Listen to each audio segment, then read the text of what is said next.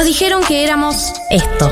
¿Se han fijado que las nuevas generaciones tienden a ser psicológicamente más frágiles, tienden a tener menos capacidad de resistir la adversidad, a frustrarse muy rápido? Y yo me tengo que fumar ese colectivo verde burlándose de mí porque tu cuerpo es tuyo y no sé qué. La mente cada vez más loca enrollándome un churro mixto, te va gustando, y- y- es interesante, ¿eh? Casi 8 de cada 10 encuestados de entre 16 y 34 años quieren irse de Argentina. Pero en realidad somos esto. esa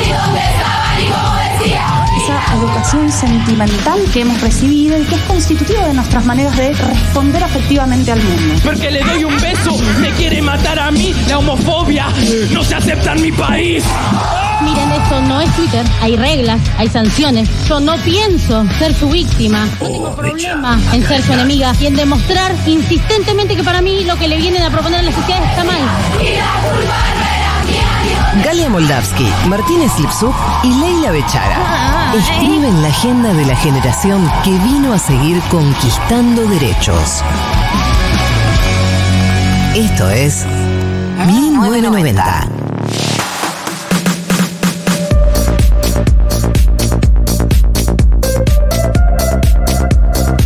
Buenas, buenas, buenas, buenas tardes grupo, buen sábado gente, 1404. ¿Qué, ¿De dónde sacaste ese audio mío, Diego? No sé ni cuándo lo dije, boludo.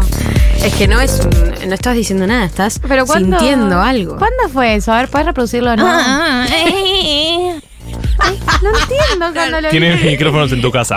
Me parece filtro. que eh, hay una servilleta.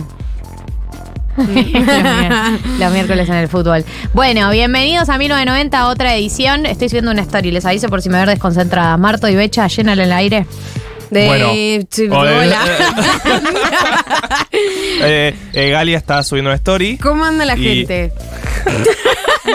Están limpiando ahí. ¿Cómo era que decía ella? Ay, ¿Qué Era- era lo que decía? Ay, estoy- Hola, hola, Bechara, ¿cómo era eso? Bueno, ya está, ya Oh, lo subí. Becha. Le dan todos los gags juntos al mismo tiempo.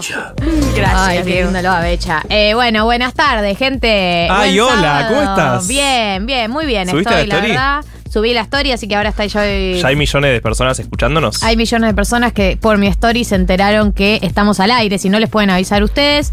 Eh, está arrancando el 1990 del día de la fecha. Para la gente que se está sumando por primera vez, eh, mi nombre es Dalia Moldavsky, estoy con Martínez Lipsup y Leila Bechara. Siempre se, suma gente nueva. La- También lo veo en Spotify. El ascenso es total e imparable. ¿Tenemos buenas ¿Sí? métricas? Tenemos buenas métricas Oh, en me ascenso. encanta. Buena las métrica a métricas. nivel pasamos las paso. Pasamos las paso. Bien. Bien. No sé quiénes son nuestros contrincantes. Bueno, No. ¿Sabes para qué, qué podemos aprovechar? Ya Sí. arrancando, mangueando, algo que es gratis igual, eh, que es que le den seguir a, a la cuenta de 1990 en Spotify. Nos hace muy bien en términos de algoritmo. Le den seguir, eso es gratis. Es gratis y nada, ya están ahí realmente. Son tres, tres veces mover el dedo. No, no cuesta mucho. Me gustaría que lo hagan. Si limpias un día que no es el sábado a esta hora, lo podés escuchar el día que limpies. Sí, claro. Eh, y dale seguir, eh, si lo estás escuchando esto el lunes, que mucha gente escucha el domingo, el lunes, cuando se sube el programa, también dale seguir o también limpia la casa, lo que sientas. Las dos Eh, cosas. lo que, lo que te den ganas de hacer en este momento. Bueno, eh, quiero saber de ustedes, 1140 66 000. Les voy a contar ahora de qué se trata el programa del día de la fecha. Eh, la verdad que tenemos un re lindo programa por delante, me motiva. Eh, sin dudas, ahora les voy a chusmear, pero primero eh, quiero decirles que está abierta la línea, el 1140 66 000, también conocido como Futurock, que es como lo deben tener agendado, o por ahí lo tienen agendado con el nombre de algún programa. Y eh, ya saben cómo funciona la cosa. Ustedes nos dicen qué están haciendo y nosotros nos trasladamos espiritualmente a lo que sea que estén haciendo y los acompañamos de esa manera. Y un poco adaptamos el programa a, A a su eso mood. también, sí, Claro. al mood. Hay que saber el mood en el que están los oyentes para saber qué programa vamos a hacer. ¿En qué mood están ustedes hoy? Uh, Excelente pregunta. Becha. Yo estoy en un mood. La silla que me tocó recién no se levanta y estoy muy bajito. Ah, Cambia, cambia de silla. podemos- Entonces, más alta ¿viste cuando tenés esos pequeños problemas del día? Que Esta es está como. buena, eh. Que es como, ah, ok, listo, ya está. Me retiro. Me- me yo, yo hice, to- todo lo posible para triunfar, pero ya está. La vida no quiere que yo triunfe. Entra Estoy en la misma, eh, me pasó. Gracias, Entra, Juli. nos está salvando el día, Juli. Eso te ¿sí? levanta. Ese es el contra de la silla que se Ah, está rota. amor. Es un mate que siempre funciona. ¿Vos, Galia? Eh, ¿qué, ¿Qué modo estoy? Estoy muy contenta de que sea fin de semana, como que tengo muchas ganas de descansar y nada más. Eh, hoy me levanté igual con bastante energía para mi propia sorpresa. Bien. Eh, y estoy como de buen humor generalizado, como contenta de estar transitando un sábado y no un domingo, por ejemplo. Como que siento que todavía me queda resto. Me la para subió, disfrutar. me la subió el clima, porque ayer estaba suicida. Falso. Oh, la ciudad de Buenos Aires tuvo 10 horas seguidas de lluvia. Yo igual saben que para mí es la Sí, definición de felicidad. Ah, pensé que ibas a hablar del, clam- del cambio climático y dije. Sí, sí, La amiga, Jazz sí, Queen. total.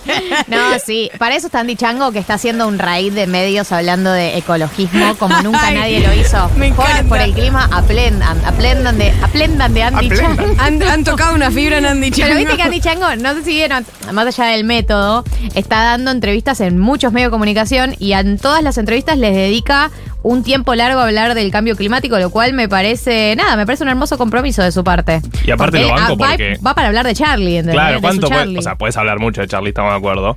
Pero se debe cansar el mismo. De dar siempre la misma entrevista. Claro, ¿no? y el, Sí. otro- eh, Y el pero te día- pasa. eh, Cuando presentás algo. Sí, un te- poco, te, cansa. ser. Y bueno, pero hablemos El del cambio climático. Ya fue. Está bien, lo banco. Instala agenda. Me parece bien. Ojalá, ojalá sí sea, ojalá se instale la agenda a partir de Andy Chango. Eh, pero Sería bueno, muy bueno. eh, Ya lo hizo con el porro, así que. Sí, verdaderamente. Más influencer de lo que creíamos. ¿Eh? ¿Está para ser candidato? Ojo. Candidato unida. Ojo. Agenda, programa. mucha, mucha anécdota, Mucha, experiencia de narrativa, vida. claro. Ahí hay relato sí o sí, ¿eh? Banco, bueno, banco. ¿qué están haciendo? Es la pregunta eh, para Becha. Primero, antes de ir a la gente, porque si no parece respondimos Marto, Claro, respondí yo. A mí Hay un elefante en el cuarto y es que nadie le preguntó a Becha cómo está. No, eh, me levanté bien, me hizo muy bien ver el sol. Vieron que, no sé si les pasa, yo tengo persiana en mi, en mi cuarto. Qué y hay días la persiana. que duermo. Gracias. Y hay días Sí. que duermo con la persiana arriba. Porque te gusta levantarte. Porque quiero levantarme con el sol. Ah. Confío demasiado en el clima y efectivamente me despertó el sol. Me levanté ahí, chill, Pero ¿a desayuné. qué hora? Estamos hablando de si te Ocho de la mañana. si levantas el sol es 8. Sí, Bueno. sí. Ayer me fui a dormir muy temprano igual. Ah. Eh, es una hermosa sensación que te despierta el sol. Sí. Es como. Ay. Me siento cenicienta. Soy como- una, soy una con el mundo. Faltan unos pajaritos ahí, unas cotorras, eso podría pasar por, eh, eh, no sé, tipo crimen animal, como es un eh, destrato, tra- maltrato animal, no salía la palabra. Que-. Que, entre- que entren los pajaritos. Que entren los pajaritos y me pongan la ropa y elijan qué me voy a poner hoy. No, pero ellos lo hacen porque quieren. Ah, bueno, y pero necesito maltrato. llamarlos de alguna manera, Los convocarlos. puedes llamar de manera. A un no paso de ser de manera no especista. Los puedes llamar. nombrándolos por el nombre. Me encanta. Eh, bueno, eh, entonces ya saben más o menos en la que estamos nosotros tres. Becha es una con el mundo. Yo básicamente estoy contenta de que sea fin de semana. Y Marto Yo ya me cambié de silla, así que ahora estoy bien. se cambió de silla. Eh, a ver en qué anda la audiencia, me interesa saber. Hola, Valentina de Córdoba por acá. Eh, estoy muy manija porque me voy a ir a ver a Cristina el miércoles. Viajo para Buenos Aires para verla en la Plaza de Mayo por primera vez en la vida. Así que en esa, mm, una pregunta más. ¿Cómo hay que hacer para salir con Becha?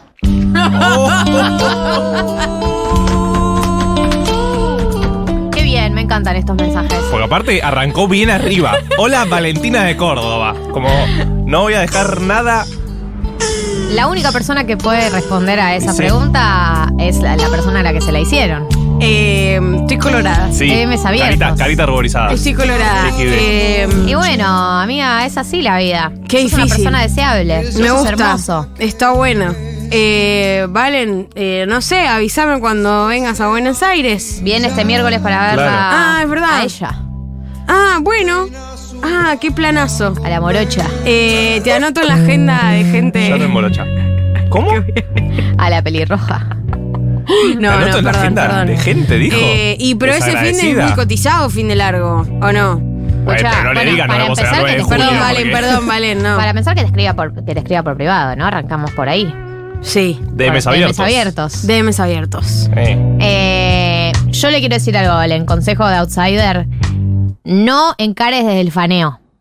Este es mi consejo. Está bien. Sí, ¿Estás de banco, acuerdo? Banco, banco. Vos encará desde i- igualdad de Cercanía, condiciones. igualdad de condiciones. No, te escuché una vez, ni idea bien quién sos. Te escuché una vez y no me gustó lo que dijiste. Sí. Así que te bloqueé. Estoy, estoy en disidencia, pero Está igual, silenciada. igual te en mis redes cogería. sociales. Bueno, Valen, mándame. ¿Qué sé yo? Chicos, no me quemé. A ver qué dice la gente. Hola, 1990, acá Nayara, en un mood muy alegre porque esta semana pudimos concretar con el equipo de trabajo, nos salió la matrícula para la nueva cooperativa, así que súper contentes y nos vamos a festejar a la Expo Feria de la Economía Popular y el Cooperativismo en Plaza de Mayo, así que ahí nos vemos compas, vamos arriba. Eso soy, eso soy la Expoferia. Eh, lo sé porque en Radio con Vos lo comentamos en la semana. Y entiendo que eh, es una feria. Sí, está tibio el mate. es un hecho. No era No para te lo iba a decir, pero justo estaba respondiendo. Eh, te lo quería decir antes de pasártelo. Lo pensé y Ay, no lo dije. Me, pasan un audio de Valentina, ahora me dan un mate frío. Porque pero- ¿sabes cuál fue el problema? Para mí que Juli confió en el coso, en la opción mate que tienen, esa, ese No hay que relojito que relu- regulás de la pava eléctrica. Red flag ese Esa- regulador. Ese regulador es pasándote el mate siempre. Siempre, O sea, sí, ahí medio casi hirviendo. llegando hirviendo, total. Bueno, no, sí hay una expo feria hoy posta eh, enorme en Plaza de Mayo de la economía pul- popular y el cooperativismo que hay desde frutas, verduras, alimentos, artesanías, producción textil, hay de todo. Si quieren acercarse, porque no sé, yo estuve escuchando bastante sobre el tema y me parece una gran propuesta. Sobre el mensaje que decía Toca que de le Lucas Sativa, eh. Me, tío, también hay festival. Va a estar piola. También hay goce. Mira, sobre el mensaje que decía que le salió algo de la burocracia, me flashea siempre que odias a la burocracia. Estamos de Sí. acuerdo que la burocracia es muy odiosa. Sí. Pero Odiosa. cuando sale, ese momento en el que se abre el Sí, mundo le gané. y se soluciona y sentís que sos una persona, un adulte Sí. responsable que sabe cómo hacer cosas. Increíble. Dios. Así que felicitaciones. Satisfaction. Sí. Eh, ¿Podemos escuchar a la gente? Hola chiquis, hoy los escucho con mood eh, productiva y volviendo a la vida, porque estoy toda la semana enferma y con mucha paja. Tiene voz de. Y nada, hoy tengo muchas cosas que hacer, limpiar y trabajar. Y los escucho en esa. Eh, bueno, De a poco. qué bajón que te toque eh, activar todo lo que dejaste en la semana, ¿no? El capitalismo es así. Sí, no te es dejan increíble. enfermarte. Es increíble que, viste que es increíble que cuando uno se enferma, la gente no le tiene lástima en plan, nosotros nos encargamos, sino te dejan que se acumule todo lo que no hiciste y es como, Sí, sí, mirá sí. que todo lo que no estás haciendo porque estás enfermo lo vas a tener que hacer todo acumulado. Cuando te vas de vacaciones también. Es tipo, ah, ¿tuvieron lindas tus dos semanas? Toma, acá está la pila de cosas que tenés que hacer. Me hace mierda, de porque puta, siento... sean buenos con los compañeros. Redistribuyamos las tareas. Estoy enferma, me siento mal. ¿No pueden hacer mi, mi, mi- I'm mi- sick. mi parte del trabajo? No sé, yo tengo esa ilusión de que pase eso por ahí. No, no sé. Es la nueva era. A ver. ¿Qué pasó? Es un re buen momento el tema de los pajaritos. Yo no sé, Este está hay gente que no- les molesta bastante los, los pajaritos de madrugada, pero yo últimamente, hace rato, va, siempre, he conectado con los pajaritos. Es como que eh, te están diciendo, eh, mirá chabón, nosotros estamos haciendo nuestro laburo, estamos acá, cantando amo, bonito, chabón. y, y venimos para decirte que está todo bien, no sé, va a estar todo bien, va a estar todo bien. Lo quiero Y bueno, mucho. viste que los pajaritos por ahí no la tienen muy, muy buena como nosotros. Pero bueno, amo los pajaritos de la mañana. Amo los pajaritos de la mañana. No me quiten los pajaritos Nadie de la igual mañana. que había por que favor. quitártelos. No, ¿qué? Nadie quiere quitártelos. El viaje místico que vivió esta persona. Lo amo. O sea, empezó a discutir con un fantasma. No sé. No, primero, eh, el pico del audio, el momento en que dice que los pajaritos le dicen que va a estar todo bien. Sí, es Y cierto no, igual. Y es, me imagino una persona en un viaje de hongos mirando al pajarito y el pajarito le habla en HD, todo distorsionado. Va a estar todo bien. De Le apoya la mano en el hombro. Eh, Va a estar todo bien. A mí lo que me da gracia es que el chabón comprende que los pajaritos no la tienen tan fácil como nosotros. y que aún así todo bien, chabón. Y teorizó, teorizó. Estoy acá mucho. laburando. Digo, estamos acá, ya estamos despiertos laburando, sacando el país adelante. No, lo amo, lo amo, lo amo. Me encantó ese audio. Va a entrar Gracias. en el Guinness de mejores audios de 1990. Gracias, chabón de los pajaritos. Olis, Olis. Justo eh, aproveché que no llueve y estoy lavando ropa y ordené la ropa que lavé ayer. Eh, y nada, y me empecé a ordenar un par de cajones de la cómoda revoltosas las cosas. Así. Eh, ¿Cada cuánto ordenan el placar? Bien. A mi juego me ha llamado. ¿Qué pasó? Yo tengo una pila de ropa. mucho, yo también. Tengo una pila de ropa que toda la semana va pasando de silla a cama. Chicos, de cama cama a, a silla. silla. Sillón, eventualmente sillón, No, eventualmente cama. sillón. ¿Pero tenés un sillón en tu pieza? Tengo un monoambiente. Entonces es Ah. un gran ambiente en el cual va pasando de la todo. cama, la pieza y el comedor. Según a dónde apunte la cámara para En- las Ah, llamadas. para las- uh. Claro, entonces tengo que cambiar. Pero hay una vez a la semana que digo, esto no puede estar así. No. O sea, tengo que solucionar esto. Y hay una vez que está ordenado. un día dura. Porque Es un día el que está es un día ordenado. que dura. Es el día que ordenaste. Sí. Em, ¿Cada cuánto limpian la alacena? No. No, Nunca. limpiarla la cena. Eh, sí, Como sacar las cosas sacar y pasar un trapito. Sacar todo, tirar lo que hay que tirar, lo que tiene bicho y limpiar la plataforma que se pone medio pegajosa, ¿viste? Con el paso Sí, del tiempo por, pierde por la productos. polenta, siempre hay un pedacito ahí de polenta. Un algo, un algo que quedó pegote. De hecho, no lo hago nunca. eh, O sea que no sabías que había polenta perdida en toda la cena. Es muy linda la sensación de hacerlo cada tanto, ¿eh? Sí, sí, pero no. Pero eh, Tengo más de data terapéutica con el placar y el baño, ponele, que con la cocina. Odio todo lo que pasa en la cocina, la detesto. Hace poco hice Sí. limpieza profunda de productos de baño, Uh, mucho para tirar, me encanta. mucho para tirar. Vencido. Todo lo que es Vencido. medicamento vencido. Todo vencido. Limpiar, limpiar los frasquitos, viste, que siempre. Ay, qué linda sensación. ¿eh? Mal, mal. Qué linda sensación. Una con el- Y con la ropa. ¿Qué me- qué haces? y con la ropa, en, en seco lo voy a decir. Y con la ropa em, voy descartando lo que ya no uso. Y primero hago una feria con amigas, en donde vienen y yo tiro todas las cosas que No. yo no uso y ellas se llevan las que quieren. Igual para, para. Y el resto, ¿qué? Lo que estás diciendo te deja demasiado bien parada acá. ¿Cuánto haces eso? Una vez en la vida. ¿Estás chamullando, Valia claro, Moldavsky? yo No, me doy no, cuenta, te no, lo hice. conozco. Lo hice. ¿Cuántas veces lo hiciste en tu vida? Un par de veces ya lo hice en el último tiempo. No, no es algo que hice toda mi vida, es algo que empecé a hacer en el último tiempo Ok. porque, bueno, a las personas le cambia el cuerpo. ¿Hay una cuento. valoración de tus amigas sobre tu ropa? Tipo, te dicen, che, me encanta hacer esto más seguido porque la verdad que mm, me Yo gusta soy mucho muy, quedarme con yo le presto tuya. mucha ropa a mis amigas, es Mirá. algo que pasa mucho. Tengo mucha ropa, Claro. tengo mucha ropa, entonces muchas veces mis amigas tienen un evento, una fiesta y vienen a casa y le digo, te probás y llévate lo que quieras. Creo que me faltaron amigas de chiquita porque no hago nunca eso. Me cuesta mucho prestar ropa. Me cuesta mucho. No, yo me libero rápido de las cosas. Pero no presto la. Yo uso tres. ¿no Yo la re eso? regalo después, Yo pero uso no tres remeras. Tres remeras uso. Tengo 25 y uso tres. Claro. Uso Sí. tres que son las titulares de ese momento de mi vida. ¿Y por qué tanto quilombo entonces de guardar ropa? Porque, claro, porque lo que ya llevo tanto tiempo sin usar, en un momento digo, aceptemos que no lo vas a volver a Claro, usar. y ahí ya lo- no estás en el- ya, ya no, no te representa tu estilo, o ya no te queda bien. Ponele. Bueno, no voy a entrar en detalles. No entendés. Yo bajé mucho el filtro de ropa para usar en el día a día que pasa rápidamente, por ejemplo, ser remera de fútbol. ¿Usas remera de fútbol para el día a día? Uso al revés. Remera que era del día a día pasa a ser remera de fútbol, tipo destrucción total. Claro, sí, tipo, sí, sí. jugar al fútbol con algodón es algo que funciona para mí. Yo No- juego al fútbol con algodón. Funciona mucho mejor que la tela esa. Ay, yo disfruto más con algodón también, Por pero eso. no sé, igual nada. Está bien también la tela de fútbol. Bueno, pero La de para la mí. camiseta. Tiene algún Claro, sentido el- que el dry esté ahí. fit. Sí. Pero los jugadores No juegan con una que sale 700 lucas, no sé cuánto Bueno, sale esa. obvio. La que no a nosotros, los pobres, es tipo, toma esta tela de mierda. Eh, así que, como subir un, bajar un poco el umbral de pijama y, y fútbol para mí funciona. Acá dicen, ¿cuán- ¿cada cuánto sacan el hielo del freezer? ¿Qué actividad del mal? Cada nunca. No, no. Cada No. De yo- hecho, debería hacerlo ahora, pero tengo el freezer tan lleno que es que no puedo. Yo tengo no frost. Porque es lo único que me dijeron cuando me mudé es hermano.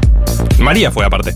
María que se compró una frost y Igual te hace, yo también, la mía también es no frost, y igual te hace hielo. Sí, hace hielo igual. Te hace escarchita esa de mierda. Escarchita. ¿Sí? O sea, nunca escarchita. en mi vida el pie, o sea que tiene. ¿No tenés eh, escarcha en Sí, la pared? bueno, pero sobrevivible. Eso, digo. Sobrevivible, Sí, sí, no completamente. tanto nivel de Sí. congelarla. Uno más, vamos con uno más. Hola chiquis, yo estoy muy low battery. Tengo que hacer un montón de cosas, la tesis. No, no, no, no puedo más. Me quiero tirar a dormir. Yo también quiero salir con Becha, no sé, lo escribo, ¿no? ¿Qué está pasando, chicos? El nivel de rompe Empe- corazones. empe- empecemos a monetizar este No, contenido. hacé tu columna. Con una voz sexy. Opa. Tips Hacé para tu columna el levantarse a miércoles. Becha. Como poné punto de encuentro y. No, para el abasto. Claro. No, pero podés tirar, tirarle a la gente un tip para cómo, cómo entrar. ¿Pero qué es esto, chicos? Llamemos, llamemos a tus amigues. Pongámoslos al aire. ¿De Dale, qué estamos hablando? Dale, Becha. Gente que te conozca. Nadie sabe cómo levantarme. ¿Nadie sabe cómo levantarte? Y no. ¿Nadie sabe cómo levantarte? Mis amigos no saben. miro a Julia, que tienen gente en común. No. ¿Esto salió al aire? No, un poco. ¿Qué está pasando?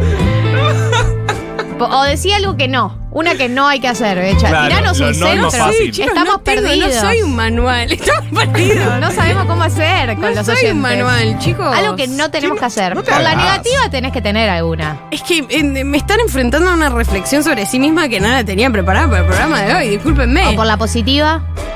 Ser gorila Sí, de no hay- ninguna no hay manera, no, este obvio. tema. No existe Igual algo de morbo hay también, o sea, no le hago asco a las cosas. O sea, no hay nos. No hay nos. Ok, bueno.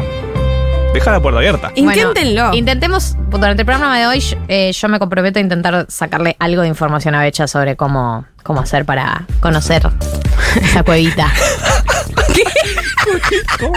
No, no, no, no. no Eso sí cualquiera. salió al aire, no Pues, de ahí tenemos tanda, algo, por favor. eh, Tengo que cagar la trompadas.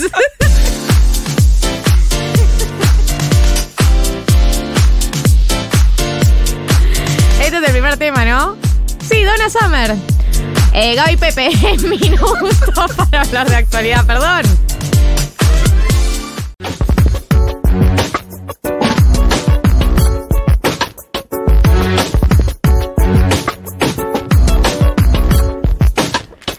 ...14.32... Eh, arrancamos con... eh, el segundo cuarto. ¿Cómo?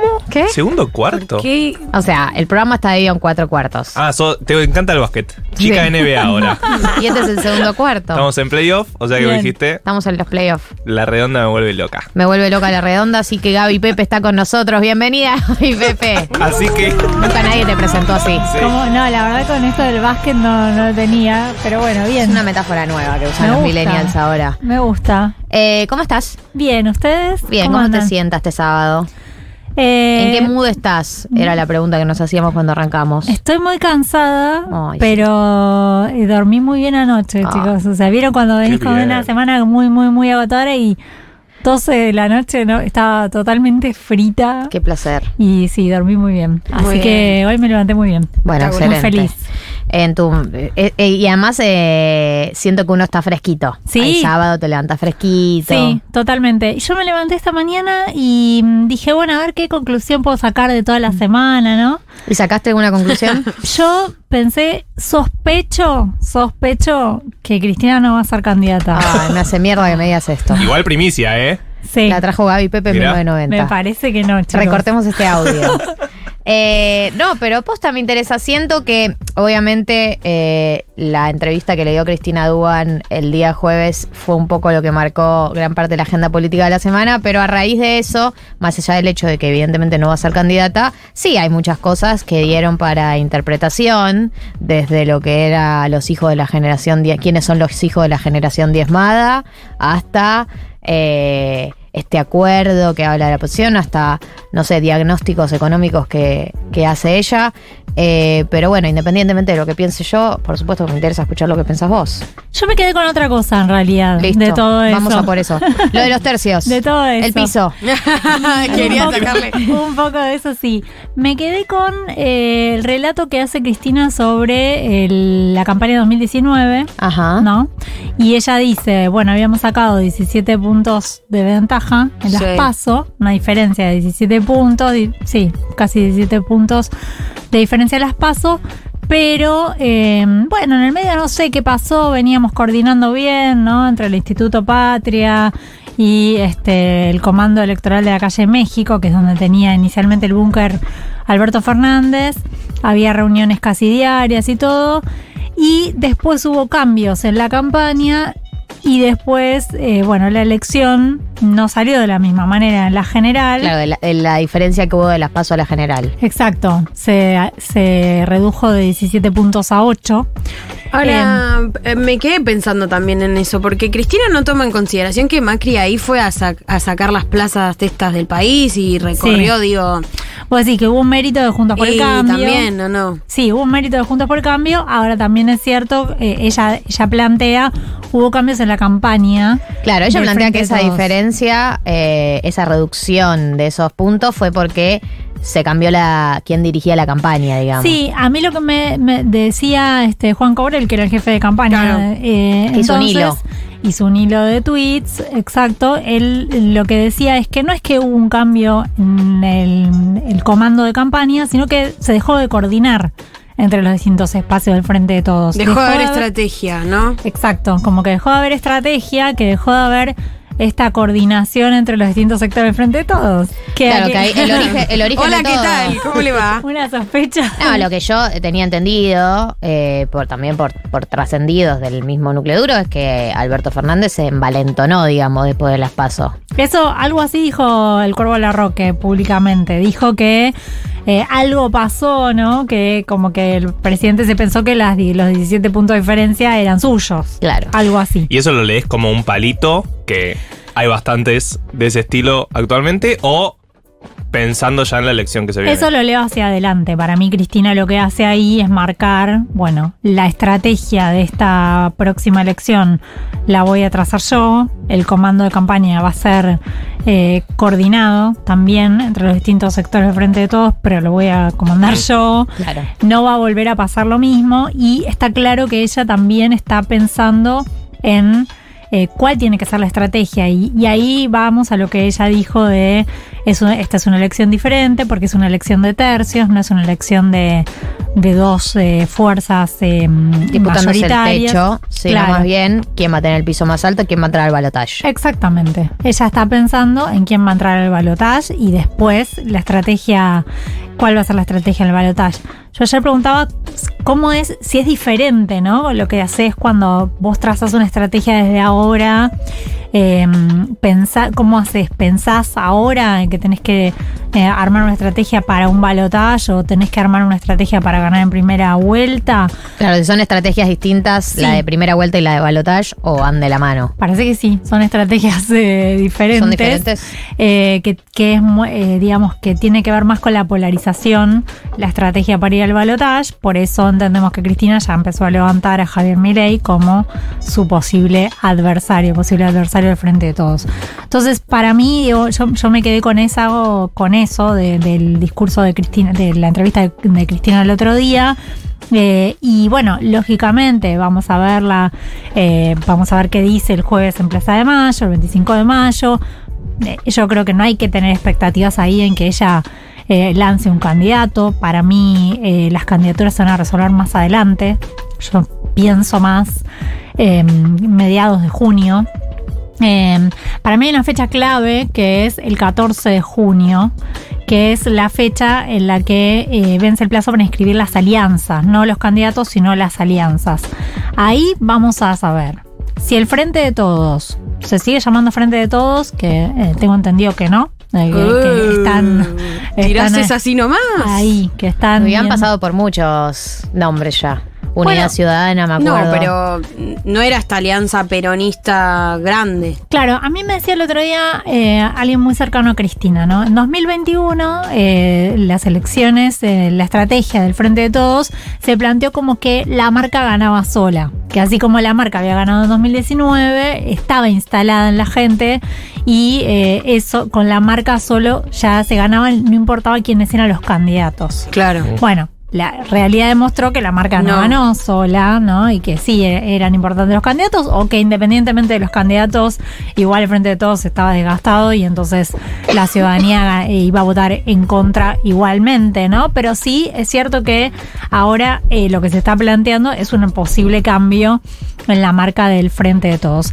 Eso nos vamos a enterar el 14 de junio. Otra cosa que nos vamos a enterar el 14 de junio es cuál va a ser el reglamento interno del Frente de Todos, porque ¿Qué ahora lo que ¿Qué, qué- qué- qué- qué nos dice eso? Bueno, ahora lo que se está armando es eh, quiénes van a ser los representantes de cada uno de los partidos que forman el Frente de Todos. Le hace Partido Justicialista, Frente Renovador, bueno, Colina, Nuevo Encuentro, todos los que forman parte del Frente de Todos van a armar lo que se llama la Junta Electoral del Frente de Todos. Y esa Junta Electoral es la que define cómo va a ser la competencia interna del Frente de Todos en caso de que haya paso. Pero no solamente tenemos que pensar en las paso en el- la categoría de presidente, sino que hay paso en las categorías de diputados y senadores nacionales. ¿no? O sea, ese reglamento determina después de las PASO en qué posición queda cada uno de los que ganó o perdió en la lista final, digamos. ¿Cómo se integran las listas? Y ahí es donde está la mayor discusión en este momento, aunque todos estamos como en otra cosa, pero ahí es donde está la discusión en este momento. ¿Por qué? Porque el, el cristinismo, el peronismo, el kirchnerismo eh, pretende que el, piso siga siendo de 25%, que es lo que tuvo en las últimas elecciones de integración de las listas, y el albertismo, el sector del presidente Alberto Fernández, lo quiere bajar. Claro. 10, 15, ¿no? ¿Está bien? Sí, sí, sí, claro, quiere que entren más de ellos. Exactamente. Que- ¿Se entiende eso? Yo no estoy entendiendo. Ahí, ahí tenemos a la Eh, eh, Viste, tenemos las pasos, ¿no? Sí. En la interna de cada partido, de cada frente electoral, juegan diferentes eh, listas, ¿no? Sí. Supongámosle. Hasta ahí te sigo. eh, vamos a poner ejemplos juntos por el cambio igual para que quede más con claro. nosotros. No, No, no, pero está más bien, complejo. vamos a- a ejemplo- Hagamos el ejemplo de, de Juntos por el Cambio. Bien. Bullrich tiene una lista. Sí. Eh, Horacio Rodríguez Larreta tiene otra lista. Sí. Donde no van solo los poderes ejecutivos, sino también los poderes legislativos. Es Pero decir, Bullrich y Horacio no forman parte del mismo partido. No, del mismo frente.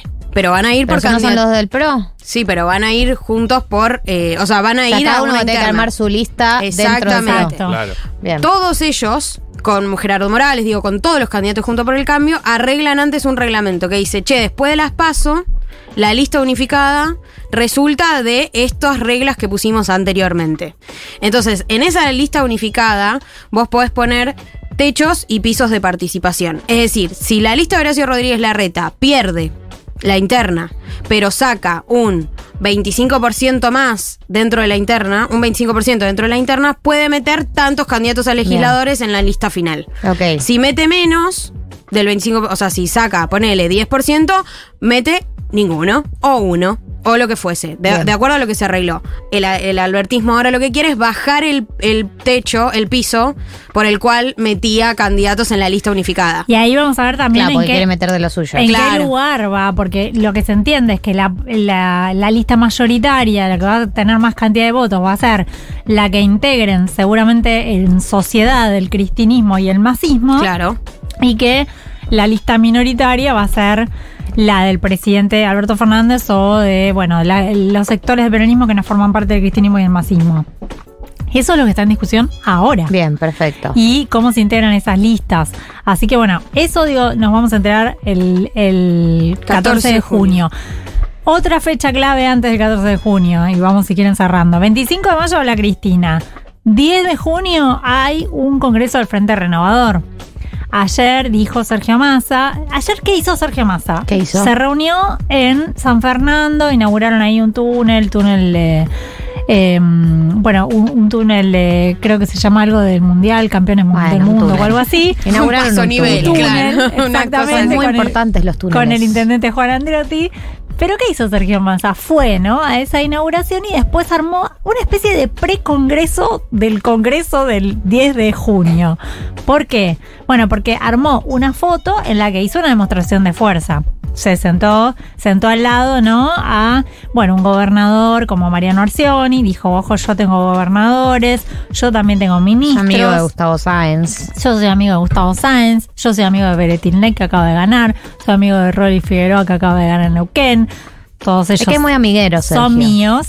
Y además sentó legisladores nacionales, sentó, eh, bueno, eh, eh, funcionarios como Malena Galmarini, que es titular de AISA, se sentó, este, bueno, eh, ministros Se armó bueno, claro, todo. como que dijo, Y miren. CGT, Carlos Acuña, la CGT, digamos, bueno, acá estamos nosotros. Claro, están jugando ahí mostrar las figuritas. Exactamente. Y dijo Sergio Massa, el 10 de junio, en el Congreso del Frente Renovador, vamos a definir si vamos a ir a una paso. Si seguimos dentro del frente de todos o no. Dijo eso. Dijo eso.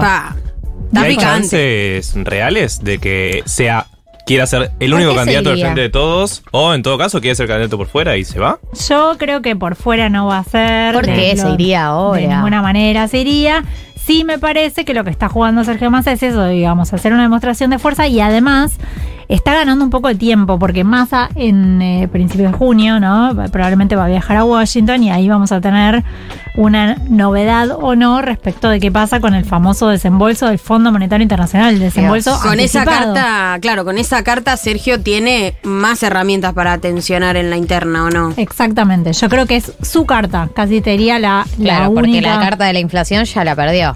Exacto. Y dijo, con el resto de quienes son parte del Frente de Todos, tenemos una primera responsabilidad que es definir eh, una estrategia competitiva que nos permita no solamente que alguno por ahí se saque la vanidad personal o el deseo de competir, eso te digo, eh, asterisco Daniel Scioli, básicamente, eh, sino que le dé sustentabilidad al gobierno de cara al último tramo de, que, que le queda y que le dé competitividad de cara a los desafíos que enfrentamos en los próximos años. Bien. Bien, esto dice Massa.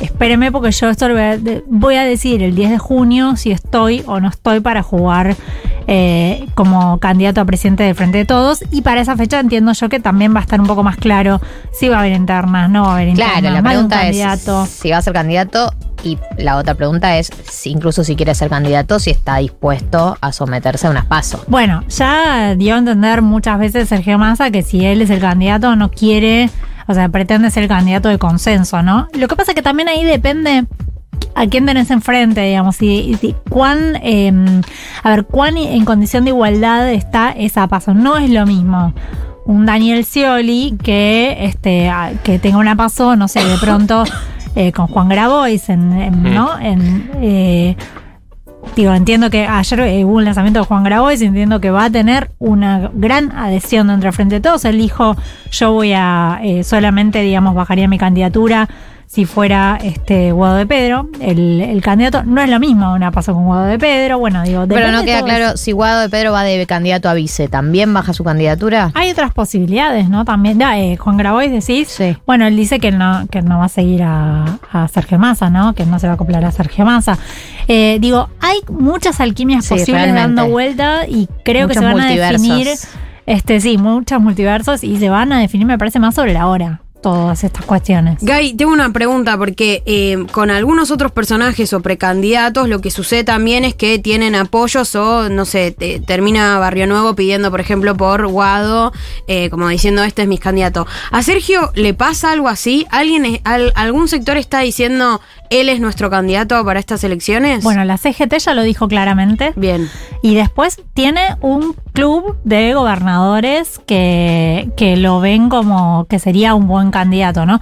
Massa, recordemos, el tiempo que estuvo fuera del Frente de Todos, bueno, no era Frente de Todos todavía, ¿no? Pero el tiempo que estuvo fuera de- del peronismo sí. y kirchnerismo también se dedicó un poco a armar esas relaciones con muchos eh, dirigentes provinciales, partidos provinciales, como el Frente de la Concordia Claro. Misionero, eh, como por ejemplo, bueno, lo, lo de Gustavo Sáenz en Salta, lo de Mariano Orsioni en Chubut.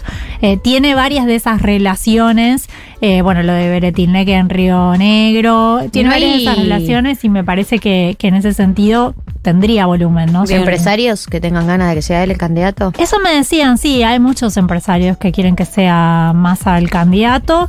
Y eh, bueno, eso también trae eh, aparejado algo que no es menor, que es el financiamiento de la campaña, ¿no? Por supuesto. Eh, después, digamos, además de, de decir yo quiero ser candidato, hay que conseguir Con- dinero para con la, la de quién, con Y la de quién vas perdón, a candidatear. Una rápida, pero ¿seguiría siendo ministro? Bueno, me parece que, que sí, digamos, eh, eh, no, no, no le veo margen, ¿no? A Massa para dejar de, de ser ministro, porque generaría, digo, porque enseguida la pregunta es, bueno, ¿y quién lo reemplaza? Sí, sí, sí, por eso.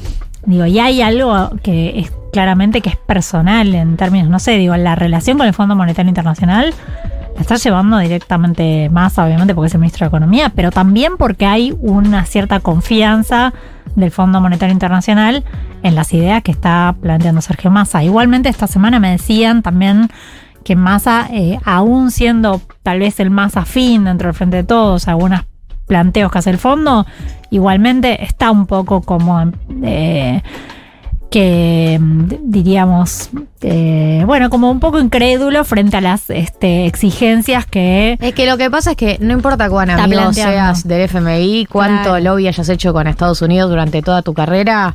Sigue eh, siendo el FMI. Sigue siendo el FMI y vos seguís siendo ministro de Economía de la Argentina y en el momento donde se chocan esos dos in- intereses, eh, llega un punto donde mm, se termina la amistad porque literalmente son intereses contrapuestos. O sea, nosotros queremos defender... O sea, es imposible que no te surja algo medio patriótico ahí de tipo defender cierta soberanía que el FMI le chupa un huevo. Eh, como que por más que tengas la mejor de las ondas, eh, ¿Dónde están los verdes? se nota que al FMI eh, lo último que le importa es la soberanía de un país, ¿no? Sí. Como que creo que hay algo de eso que se juega, que más allá de lo, el fino, la discusión de fondo es eso, es hasta dónde uno puede ser de eh, tomar decisiones sobre el propio futuro del, del país. Ujú. Sos ministro de Economía, querés tomar decisiones, querés gestionar como vos querés, y estos tipos te van a poner limitaciones y se terminó la amistad ahí. Sí, totalmente. Eh, bueno, Gaby, qué bueno que cerramos con una reflexión mía. Me muy tranquila eso. Me gustó. Eh, el FMI eh, son siempre lo mismo de siempre. No, digo, porque si hay alguien que hizo un laburo Ah. por llevarse bien con eh, eh, todo lo que es Estados Unidos, es Massa. Y Sí. te toca el rol histórico de ser ministro de Economía de la Argentina y no te alcanza la amistad. Porque no, No, van bueno. a ellos No, eh, no, no, pero sí- flexibilizar sus no. propios criterios por eso. Más o menos, digamos, eh, en el punto de si efectivamente lograran que eh, el FMI haga el desembolso eh, anticipado de, de estos 10 mil y pico de millones de dólares, está claro que eso es fruto, sería fruto de unas gestiones que son muy personales ahí sí, que tienen que ver con las relaciones de masa con Estados Unidos y con el gobierno de Biden y con los funcionarios del gobierno de Biden. Bueno, ojalá. Ojalá pueda capitalizar esa amistad de tanto tiempo que lleva. Vamos. Eh, gracias, Gaby Pepe. Chicos. I like lipstick on my neck.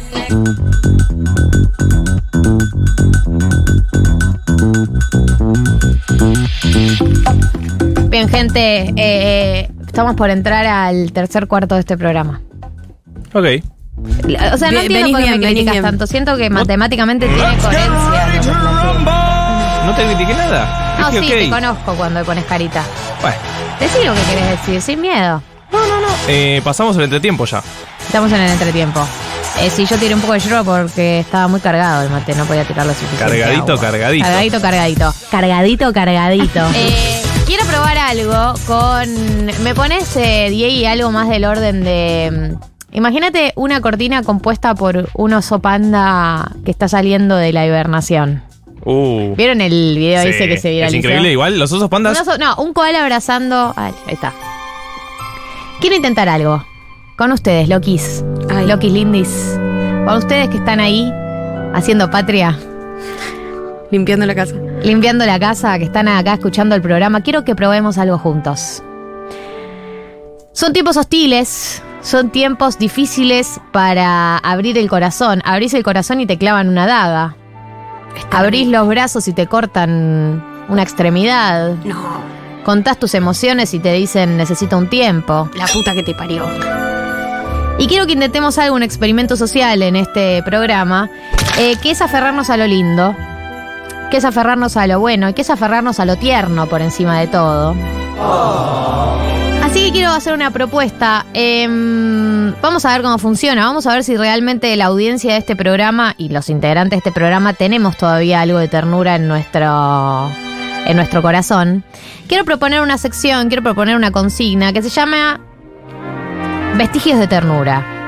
¿A qué me refiero con esto? Me refiero a esos lugares de confort y de ternura. Esos lugares de ternura, no solo de confort, porque no son lo mismo. Esos lugares de ternura que todavía nos quedan. Yo voy a dar un ejemplo. Me gustaría que todos hagamos esa búsqueda interior y exterior. De esos lugares en donde encontrás, todavía encontrás la ternura. Ya sos grande, sos un adulto, pagás las cuentas, la FIP, evadís, te peleas con el consorcio. Todo eso que es como todo lo contrario, la ternura. Pero aún así, todos nosotros tenemos eh, eh, dentro nuestro o dentro de, nuestros consumos o dentro del mapa de cosas que, que nos gusta ver, lugares donde encontramos ternura. Voy a dar un ejemplo que para mí es un ejemplo de eh, realmente uno de los últimos vestigios de ternura en el mundo. Mm. Como para que entiendan a qué me refiero. Tiranos temblad. Bueno, claro. Desa- desarrolle. Desarrolle. Tiranos temblad, para quienes no lo conocen, eh, Pecha no había visto muchos videos antes de hoy. No me quemé, la Bueno. de madre. Y es un buen tema para la primera cita con. tenía que usar de excusa para explicarlo. Me gusta. Tiranos temblad es una ternura absoluta. Sí. O sea, es un tipo, primero, Agustín, que es el, el- el que hace Tiranos temblad y el que lo, lo locuta, digamos. Lo locuta. Un tipo que recopila videos de personas de a pie haciendo actividades absolutamente intrascendentes para lo que es considerado importante, tipo un bebé que aprende a caminar por primera vez, una abuela, este uno de los videos preferidos míos de Tiranos Temblades, la abuela que se roba flores de los canteros, una algo que sale volando, una hoja que se va volando. Un animal que hace algo raro. Hace una recopilación de videos de personas de a pie con una narración tiernísima de fondo que te hace querer consumirlo. Digamos, Tiranos Temblad logró que nos parezca interesante la vida de personas que no conocemos y que no es que tienen vidas exóticas como la vida de las Kardashian que tienen un reality. Sí. Para mí eso es un vestigio de ternura, es un lugar al que uno puede acudir en busca de la ternura, en busca de ese sentimiento. No sé, la ternura es un. No, es un- no sé si es un sentimiento, es un. ¿Qué Una sensación. Y bueno, es un poco la misma idea. Sí, es lo mismo, por eso. Me da ternura. Es un sentimiento. Sí. Según Para mí, sentimiento. ¿Uno se siente ternura? Siento ternura, sí, puede Ante ser. cosas, ante personas. Claro, siento cosas, siento ternura ante cosas.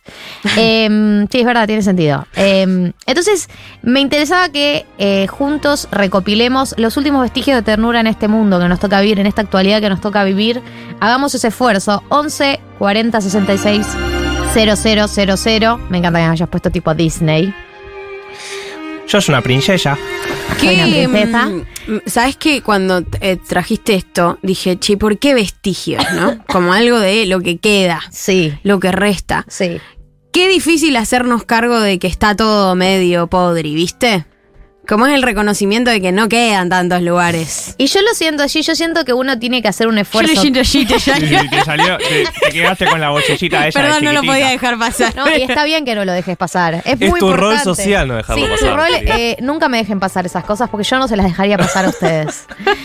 Eh, quiero que hagamos el esfuerzo como comunidad de recopilar los lugares en donde todavía queda ternura. eh, desde cositas cotidianas hasta eh, cosas que consumimos, hasta eh, actitudes humanas. Mm. Eh, vestigios de ternura, sí, porque algo de lo que decía Becha para mí es así, que es eh, realmente uno tiene que hacer un esfuerzo. No es que yo cuando lo comenté con ustedes, no es que se, empeza- se les ocurrieron un montón de ideas. Como, uff, tengo un montón de, De A mí me recostó. de ternura para dar y de ternura para consumir. De hecho, me recostó porque mm, hay lugares Mm. que te hacen sentir bien, que son, eh, no sé, te hacen atravesar un estadio de bienestar, ponele. Pero ternura. Es algo muy puro la ternura, ¿no? Como un perrito, un video de un perrito. Perritos, perrites y animalites en general creo que es la más obvia. Sí. Si sí. alguna vez han caminado o se han cruzado por Gal con Galia por la calle eh, y ven la escena Galia visibilizando un perrite, Visibilizando. o sea, su cara Sí. se transforma y va al perro. Sí, sí. Ha tocado perros de famosos. No. No, Conmigo no al le hablo al dueño, no, le hablo al dueño. No interactúa con dueños. Los No, la interacción no, es con vos, dueño. Eh, bueno, ¿estamos para hacer este ejercicio? ¿Estamos para ejercitar la ternura? Sí. Eh, pensaba recién uno que se me ocurrió, ahí voy ustedes, pero se me ocurrió uno recién, no me lo quiero olvidar. Eh, el regalo inesperado. Un Oh. regalo sin motivo de por qué, digamos. Mm. Una persona que dice, vi esto y me acordé de vos. Uy, ternura. Total. El vestigio de ternura es total. Te como, sí, el vestigio de ternura es total. Mira que te como, hermano. Sí, sí. Bueno, ¿ustedes hicieron la tarea? Yo hice la tarea. Bien, ¿Querés que arranque? dale. Hay una muy obvia. Así como le- les perrites están les sobris, les primis, Ah. les niñes, las niñeces. Vos Las estás niñeces. ahí. Las Yo tengo dos sí. sobris, le mando un beso enorme, azul, totó. Eh, es muy tierno cuando hay una edad aparte en las que los nenes son muy tiernos. Y dicen comentarios tiernos y todo lo que hacen son tiernos. Cuando se enojan incluso y no sos el padre, es un poco tierno porque es como, mirá, está triste. de boludez. Eh, todo es tierno. Hay una edad que podemos poner de los 3 a los 7, que es todo Sí. tierno, ya después ya empieza a haber más Ya después son medio pero, boludos. pero igual eh, sigue siendo tierno. Sigue siendo tierno. Bien. Bien, un Eh, vestigio de ternura. Pero esa es muy obvia. Los niñes. La niña, Las sí. niñes. Pero voy con otra más profunda. Bien. Sí. ¿Qué es? ¿Ubican la situación juego con amigues? Jugar con amigues. Ju- No, no, no, no. Pero Juego. juego, con amigues puede ser un fiasco. Estamos de acuerdo. Sí. Sí. Porque la gente, toda esa que trae. Los adultos- Traje este juego de 700 reglas, qué bodrio. Bueno, puede ser un fiasco. Sí. Pero cuando funciona.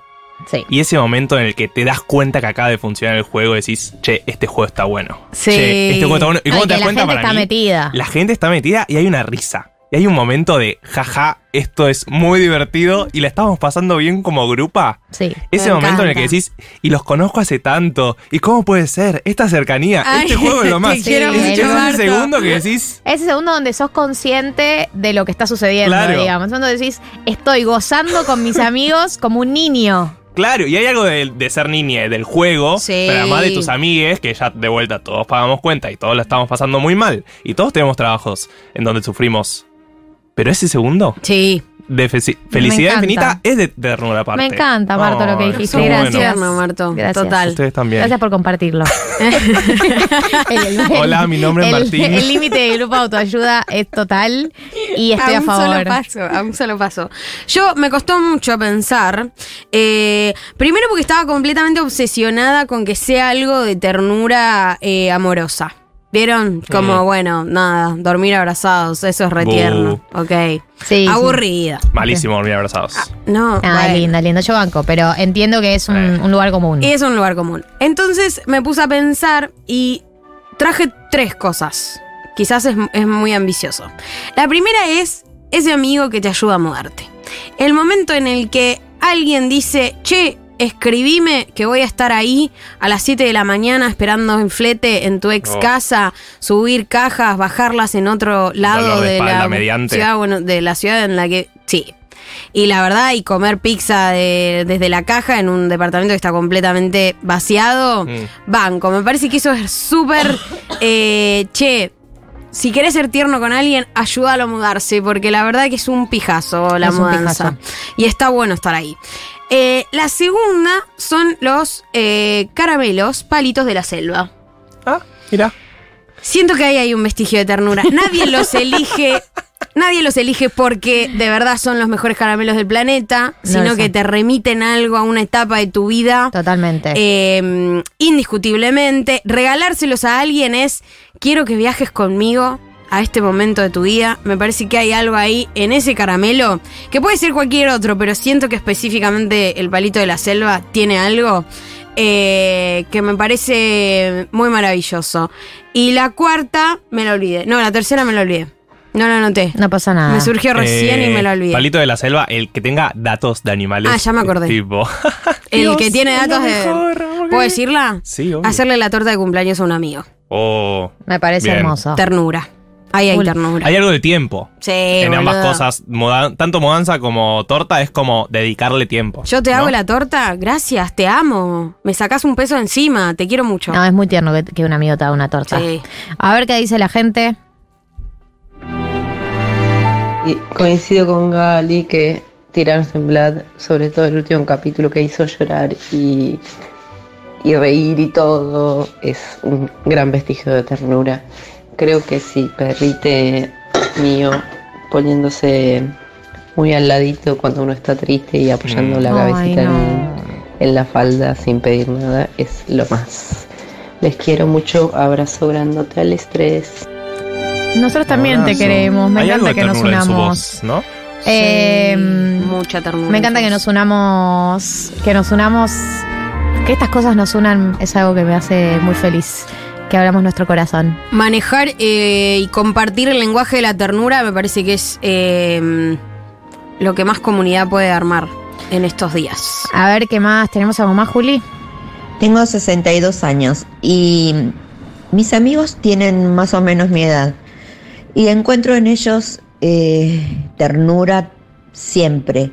eh, donde hay abrazos, donde hay besos, donde hay caricias, este, donde hay sostén cuando lo necesito, eh, risas.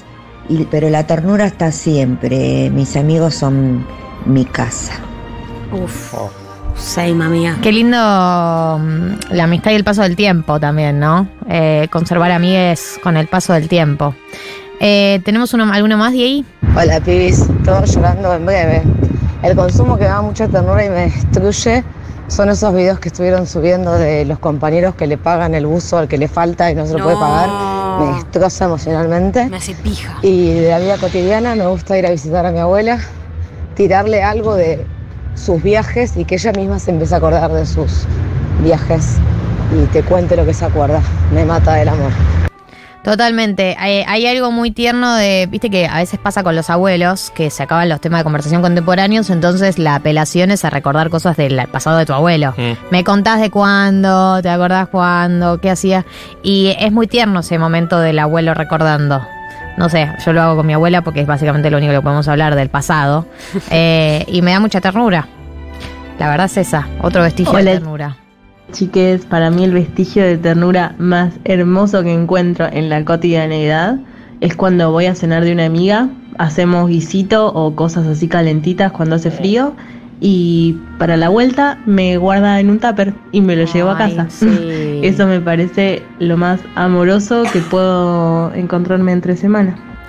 Eh, me parece una ternura absoluta que una amiga te guarde comida en un tupper para que te lleves a tu casa. Un vestigio de ternura, pero Cocinar, Total. ya cocinar en Cocinarle sí, a alguien- con gente. Cocinarle a, tu- gente. a la gente que querés es un Mm. vestigio de ternura. Eh, no sé, en, en mi caso eh, es mi demostración de amor definitiva, digamos. Si te, si te cocino es porque te quiero. Same, total. O es la manera Sí. que tengo yo de mostrar que te quiero. Es, es re loco también porque es algo medio como, como no, de generación en generación. Tipo tus abuelos cocinándote. Hay algo en la comida que espero que no se pierda nunca.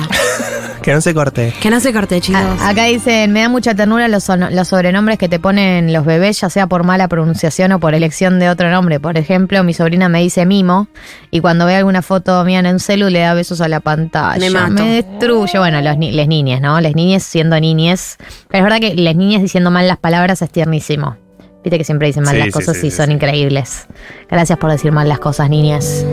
A ver. Hola chicas, che, me da mucha ternura a los viejitos cuando van de la mano en la calle caminando, como me, ay no, como yo quiero, esto es mi idea de amor romántico, es todo monogamia, es todo lo que uno dice, bueno, che, no era por acá, pero ah, no puedo, me, me da ternura, quiero esto, quiero para siempre esto.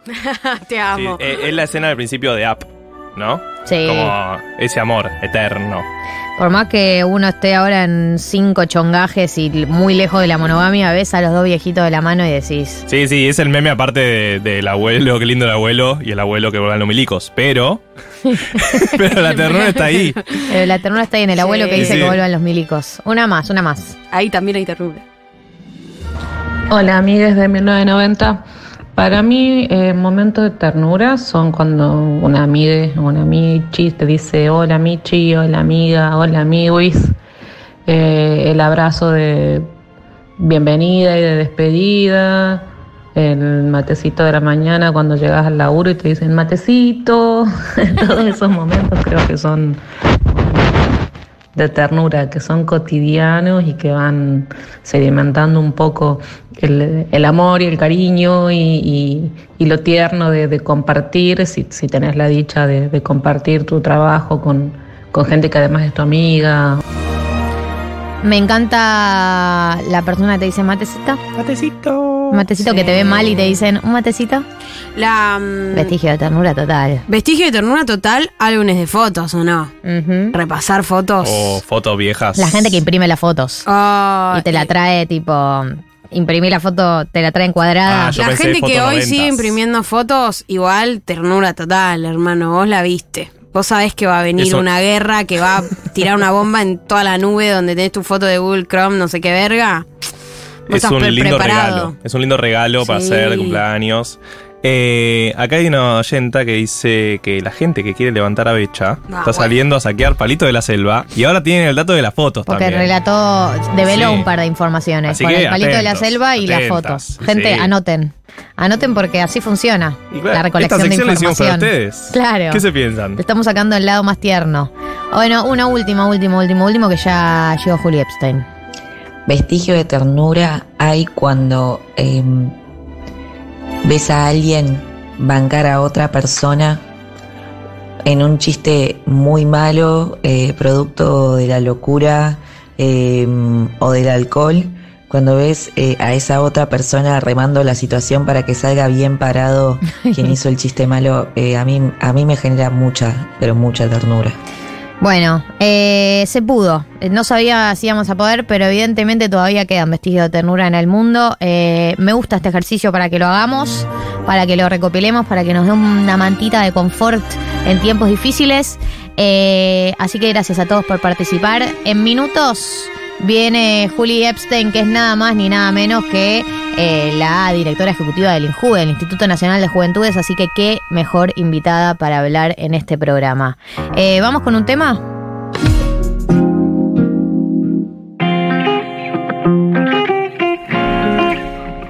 Ahora sí, 19 minutos pasaron de las 15 horas eh, y vamos a entrar en eh, la entrevista del día de la fecha. Les comentaba algo antes de irnos a la tanda. Eh, la invitada de hoy es Julie Epstein, Julia Epstein. Eh, es la directora ejecutiva del INJU, del Instituto Nacional de Juventudes. Fue presidenta del Centro de Estudiantes del Nacional Buenos Aires. Por ahí la recuerden como la camada que en el acto de egreso eh, aprovecharon para exponer a muchos eh, docentes y autoridades que habían eh, realizado acoso eh, sexual o situaciones fuera de lugar. Por ahí la ubiquen de esa camada.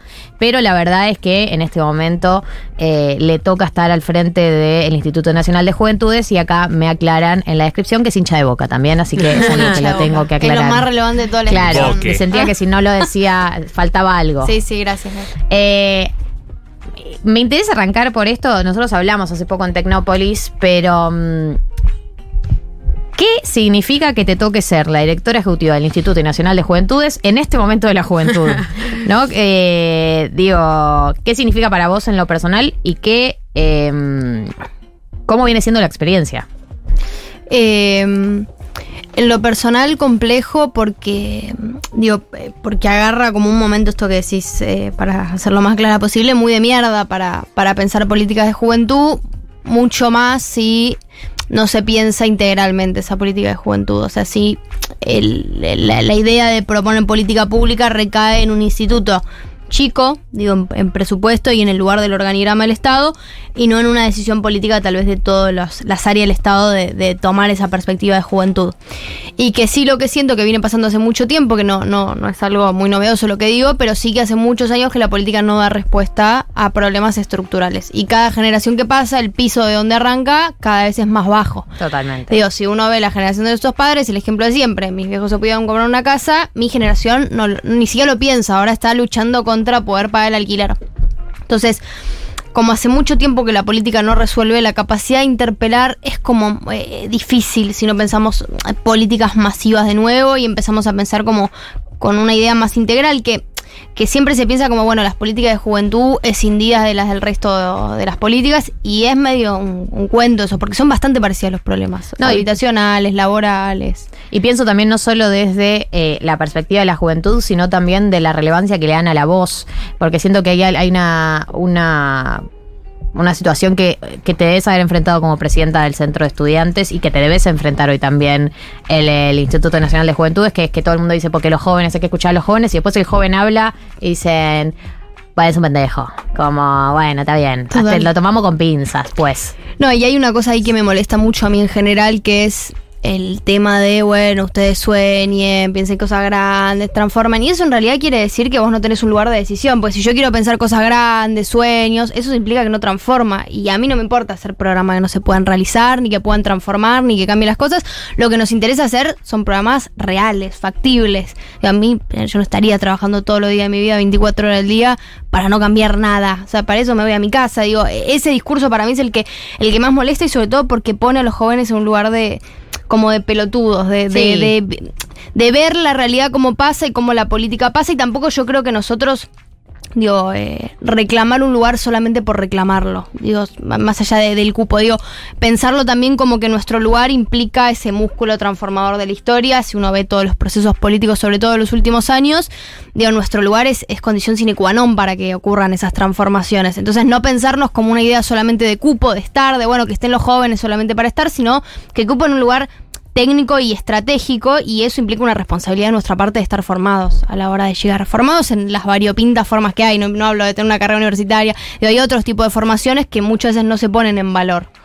Juli, eh, hay algo que se ve mucho en esta generación de cuadros políticos y técnicos tan jóvenes eh, que un poco nacen a- al calor del kirchnerismo, ¿no? Se forman políticamente en el kirchnerismo, eh, que es una generación que a priori eso viene como no a pedir permiso para participar de la discusión política, pero sí que encuentra un límite concreto en, en la gestión, ¿no? O sea, eh, hay algo que a pesar de lo que decís, ¿no? De decir, bueno, igual nosotros tenemos la capacidad que no nos traten de pelotudos, pero es verdad que la renovación generacional que implicaba este despertar político que vino a ofrecer Néstor y Cristina en algún punto, termina de no encontrar tanto lugar en la gestión. Ese desafío, eh, en algún punto se pensó que iba a ser fácil. ¿Cómo, cómo seguir apostando a esa incorporación real en la gestión de los jóvenes? ¿no? Porque sigue habiendo un problema más allá de que, bueno, los gobiernos no lograron responder a las problemáticas estructurales. Creo que el desafío de formar parte del, del gobierno de verdad eh, es un desafío que, no sé, incluso en Chile, digo, lo estamos viendo. Total. ¿Cómo, cómo pensás ese, ese desafío a, este plazo de que vienen las elecciones, digo, ¿no? Sí, yo creo que en esto que yo decía antes también de como las formaciones más variopintas, digo, de pensar como las experiencias con las que llega cada uno, no solo los jóvenes, digo, en general en un gabinete cada uno llega con una experiencia distinta. Digo, el ejemplo más claro de eso es Lula. Lula no es un cuadro técnico, es un cuadro político, eso tiene otra formación encima, no es que lo que vale es ser un cuadro técnico formado en la Universidad de Buenos Aires que se fue afuera a hacer un, un máster. Eh, digo, el, el típico cuento que también es importante, digo, hay que necesitamos un poco de todo, pero como sí generar otros tipos de experiencias. Y ahí siento que depende también de, del equipo que uno arme y esas experiencias que pongan valor, pero sí lo que creo es, digo, cuando uno llega a la gestión del Estado, y creo que tiene que ver un poco con esta línea de sueñen, piensen cosas grandes, como que a la juventud como algo genérico. Ah, como si eh, casi la potencialidad de soñar fuese algo naif, Total. fuese algo ingenuo y fuese algo que con el paso del tiempo eh, te lo van a matar, como bueno, o vas a, vas a darte cuenta de que no era real, de que pues te, te, te topas con la realidad. Y uno eh, encima entra en la estructura del Estado argentino que es muy cuadrada y es muy difícil. Y a mí, por suerte, me tocó conocerla tres años antes que yo trabajé en el Ministerio de Turismo y Deportes. Y, la- y la, y la conocía cuando, cuando, cuando llegué. Ahora, si a mí me hubiera tocado tener que ponerme a aprender cómo funcionaba la burocracia argentina en ese momento, eh, a mí me hubiera agarrado un patatús. Porque digo, tiene una serie de, de pasos, de estructura, de procedimientos, de gente, de tu capacidad de romper los huevos para que las cosas salgan, de la espalda política con la que cada uno llega. Digo, porque las cosas se traban y ahí uno, si, si quiere que camine, tiene que, que le poder Empujar, levantar el teléfono claro. y que, que eso se empuje efectivamente. Mucha Entonces digo, frustración, me imagino, ¿no? mucha Como frustración también loco. En, en este momento, digo, porque también eh, ese debate entre lo, lo urgente y lo importante, ¿no? Y sí, con el presupuesto que tenemos, nada va a ser transformador en términos de cambiar la realidad estructural de la Argentina y todo queda medio opacado por la inflación. Eso es, una realidad que hay que decirlo y digo que nosotros nos tenemos que hacer cargo y yo creo que en ese diálogo con los jóvenes, una cosa es eh, hacerse cargo de más de las cosas y no, no explicar y, por, y porque hay un momento de mucho enojo como saltearse por qué llegamos acá. Porque hay una cosa de, bueno, Claro. dejen de justificar por qué llegamos acá, lo cual es entendible, no, dej- no, no tenemos que dejar de decir por qué llegamos acá, pero sí hay otra, otra parte que queda un poco tapada por, por el contexto económico, entonces nosotros encontramos la forma de, bueno, la feria IT en su momento fue un- un- una primera idea de entre lo urgente y lo importante. Digo, la formación de trabajo y rediscutir el trabajo del siglo XXI que se nos viene, marcado por la tecnología, es urgente y es necesaria a la vez. Digo, no tapa que hay mucha inflación, seguro, pero tenemos que hacernos cargo en ese sentido de empezar a dar las, las peleas y las discusiones que necesitamos para el próximo tiempo.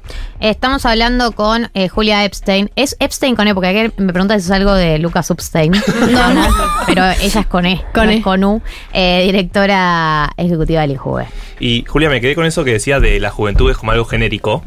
Eh, y retomando también esto último de la agenda del futuro, ¿cuáles son las temáticas que ustedes hablando con los jóvenes Mm. ven que están presentes, más allá de lo que se dice siempre, ¿no? Como esas generalidades Sí, sí, que siempre se plantean. ¿Qué, qué temas ves?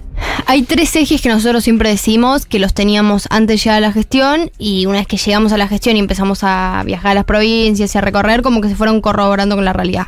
Empleo, vivienda y salud mental. Que en realidad son también los tres ejes Claro. más grandes de la sociedad en, No, en las discusiones que se nos vienen. Pero salud mental no lo escuchás en otras áreas del Estado. Uno puede decir que eh, empleo y vivienda sí lo vas a escuchar en otras áreas del Estado, pero salud mental no lo vas a escuchar como uno de los ejes principales de campaña de nadie, por ejemplo. Total, y estamos en un momento muy grave. Eh, digo, nosotros lo trabajamos mucho con el Ministerio de Salud y es un momento crítico.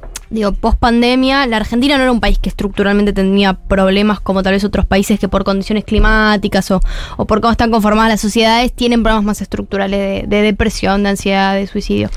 Los últimos meses, después de la pandemia, hay un cambio en las tasas pero preocupante en serio, digo, como eh, cada vez que viajamos a las provincias hay un caso de suicidio que pasó una semana antes que nosotros lleguemos, digo, como es moneda corriente y yo siento que nosotros ni siquiera estamos arrancando todavía por el primer paso, que es eh, visibilizar y poner sobre la mesa que está esta problemática. Nosotros ahora en un par de semanas vamos a sacar una campaña de visibilización de la salud mental, digo, en términos de ponerlo como en cuestionamiento. Eh, es como medio una campaña de cuestionar el que estamos todos bien, ¿no? Y que la, ir al psicólogo, lo- los medicamentos si son necesarios son para locos, sino rediscutir eso socialmente, pero eso implica como, bueno, una una discusión más grande de la sociedad de, bueno, eh, de, pensar que este momento, digo, y tiene todo el sentido del mundo porque es un momento muy de mierda, eh, como decíamos antes, eh, y es un mundo que se nos viene esto con esta discusión de, de la generación de cristal. Y es un mundo difícil para vivir y cada vez se pone más complicado, entonces obviamente que van a surgir más fácilmente esas ansiedades, el tema es cómo nosotros lo contenemos desde el sistema de salud y desde eh, salir de esa lógica del médico tradicional y encontrar otros espacios de contención. Creo que hay algo interesante sobre lo que vos decís, que es, eh, a ver, la ciudad de Buenos Aires, que es la ciudad donde se concentran la mayoría de los medios de comunicación que tienen alcance nacional, es una ciudad muy eh, psicoanalizada. Digamos, Total. el psicoanálisis sí es un tema bastante naturalizado, pero me parece que hay un salto que se dio de lo que es estar psicoanalizado, hablar de cómo te criaron. De hecho, hay un salto que se dio que me parece que es el salto que falta dar en cuanto a la conversación, que es una cosa es el psicoanálisis, eh, arreglar algunas cositas de tu vida, y otra cosa son los trastornos de la salud mental, eh, diagnosticados, que necesitan un tratamiento profesional, la entrada de un psiquiatra. Ese tema, digamos, ese paso de lo que puede ser una cosa de yo decido analizarme a che, amigo, tenés que tratar esta situación porque está en riesgo tu vida, tu salud integral y etcétera, me parece que, eh, no sé, es la sensación que me da a mí eh, con lo, cuando planteo la conversación, que es lo que sigue siendo tabú, que es dar el salto a un diagnóstico un poco más eh, médico, más clínico, no sé cómo nombrarlo, algo, Sí, algo sí. así. Total. Y también ver que esto que decía de la ciudad de Buenos Aires, que tiene más psicólogos que personas por metro cuadrado, eh, no es así en todas las provincias. Digo, eh, nosotros de los últimos viajes que hicimos, eh, donde más es, es clara mm, esa necesidad es en Tierra del Fuego. Tierra del Fuego tiene muy pocos psicólogos en la provincia, y muy pocos profesionales. Digo, en la Argentina en general faltan muchos profesionales de la salud. Porque bueno, se, remunera muy mal, digo, como con sus complejidades que, que yo no sé tanto de ese tema, pero, pero que sí son importantes poner sobre la mesa. Pero hay un, hay, hay un planteo nuestro que es que el sistema médico tradicional no está dando abasto y no está funcionando y no necesariamente se necesita siempre ir al sistema médico tradicional. Eso es lo que nosotros planteamos. Nosotros estamos desarrollando junto con el Ministerio de Salud como un, un kit de salud mental, un recursero que permita que en las escuelas, en los clubes, eh, en las aso- asociaciones civiles, digo, haya dinámicas de juegos para empezar con, sobre todo con adolescencias, que es como el segmento más vulnerable para saber dónde puede ir a hablar, que empiecen a, a- dialogar sobre estos temas, porque nosotros nos estamos adelantando muchas veces, la política pública se adelanta y piensa que, bueno, ya empecemos a ver cómo solucionamos el problema del sistema de salud. Y antes hay que ponerlo sobre la mesa, porque hay mucha gente que no sabe a dónde ir, no sabe qué tiene que hablar, no sabe que esto se puede tratar y que muchas veces eso implica una medicación, o sea, como, una serie de cosas que para nosotros es importante que se empiecen a, visibilizar y es cierto que decís de que no está en la campaña eh, presidencial de nadie. De nadie. ¿no? De nadie. Eh, estamos hablando con Julia Epstein, eh, estamos hablando de las políticas de juventud, que por lo menos las, las áreas que son relevantes y cuáles llevan a cabo. Eso te quería preguntar, ¿cuáles? Vos nombrabas recién lo que fue la feria en Tecnópolis, eh, que, que nosotros estuvimos y que la verdad que fue espectacular la cantidad de gente que había. ¿Qué otras eh, políticas pudieron avanzar, pudieron llevar a cabo, eh, pu- pudieron a pesar de trabas, peros y etcétera, están pudiendo avanzar que, que, que te cope destacar? No, bastante. Nosotros estamos, digo, para arrancar, nosotros tuvimos poco, poco tiempo de gestión y nos concentramos ¿cuándo mucho? En septiembre. Septiembre del año pasado. 12 de septiembre. Eh, tuvimos como muy poco tiempo de gestión, focalizamos mucho en la feria. Si nosotros lo que venimos haciendo es como. eh, primero por una cuestión de, de- de ejecutar todo el presupuesto que para nosotros es fundamental, digo, de, para hacerse cargo de dar las discusiones de los aumentos presupuestarios que requieren las áreas de juventud, hay que ejecutar todo el presupuesto que tenemos. Entonces nosotros financiamos muchas asociaciones eh, que trabajan con jóvenes, que hacen desde la parte más religiosa, más territorial, más deportiva. Nosotros acompañamos, hicimos un fortalecimiento grande el año pasado eh, que acompañó a todas, todas esas asociaciones y, y que nosotros este año estamos viendo como los resultados de las cosas que se compraron, que se hicieron. Y la verdad es que ha tenido un impacto muy grande en ese sentido para nosotros y sobre todo como ponerle, eh, poner en valor ese trabajo que se hace. Claro. Digo, Claro. sobre todo nosotros trabajamos bastante con con todo lo que son eh, asociaciones que trabajan a, chicos y chicas en consumo, eh, tanto articulado con el Cedronar. Pero nosotros como en ese sentido agarramos como distintos bloques y empezamos a acompañar eh, para que puedan seguir sosteniendo ese trabajo que en estos contextos de crisis es mucho más difícil. No, me parece interesante eh, que es algo que el Estado suele hacer en distintas áreas, que es apoyarse en otras organizaciones que ya están laburando sobre el tema, que tienen un pie en territorios en donde por ahí uno a priori no llega, y a eso darle un empujón. Total. Porque hay un laburo hecho previo, antes de que uno naciera. Sí, sí, sí, total. Y después también nosotros lo que trabajamos mucho es, que esto es hasta una declaración de principios en algún punto, que es eh, Pony, que fue un concurso nacional de emprendedores, que ahora en, en un mes se, se anuncian los ganadores, que para nosotros en esa discusión del trabajo del siglo XXI hay un segmento que nos estaba quedando muy vacío, que era el de emprendedores, que es una discusión mucho más profunda porque uno piensa que es de derecha cuando uno dice Sí. emprendedores y quedó el emprendedurismo muy asociado al, al gobierno anterior. Yo soy fan de esa discusión, me encanta. Y para mí hay un problema que es la incapacidad de sentarse a escuchar ese sector y verlo y, y- y pensar que no todos son... Eh, galperín. una manga de no todos son de galperín. impuestos. Y cuanto más nosotros pensemos que todos ellos son galperín, más se van a alejar de nosotros y menos van a creer que el Estado soluciona eh, o los acompaña en ese proceso. Digo, eh, el ejemplo más claro de eso, por ejemplo, es, es Tesla. Tesla arranca a raíz de un acompañamiento del Estado norteamericano. Digo, como en general todo emprendedor parte de un acompañamiento del Estado porque es muy difícil arrancar si no. Entonces yo creo que hay una discusión nuestra que todo el tiempo aleja ese sector, que, tiene una definición eh, de, de- de vida en algún punto, que no quiere trabajar en relación de dependencia, quiere ser soberano de su tiempo, quiere, no sé, manejarse por sí solo, quiere ser su propio jefe y nosotros no estamos para juzgar desde la gestión pública si eso está bien o está mal. Hay que reconocer que existe, ¿no? Legislamos ni gobernamos para lo que queremos que exista, legislamos y gobernamos para lo que existe. Entonces, yo creo que en esa discusión el grueso de emprendedores en general son jóvenes, pues son, digo, hay una cosa de la juventud de más ganas de vivir. Por ahora, chequear. Por ahora.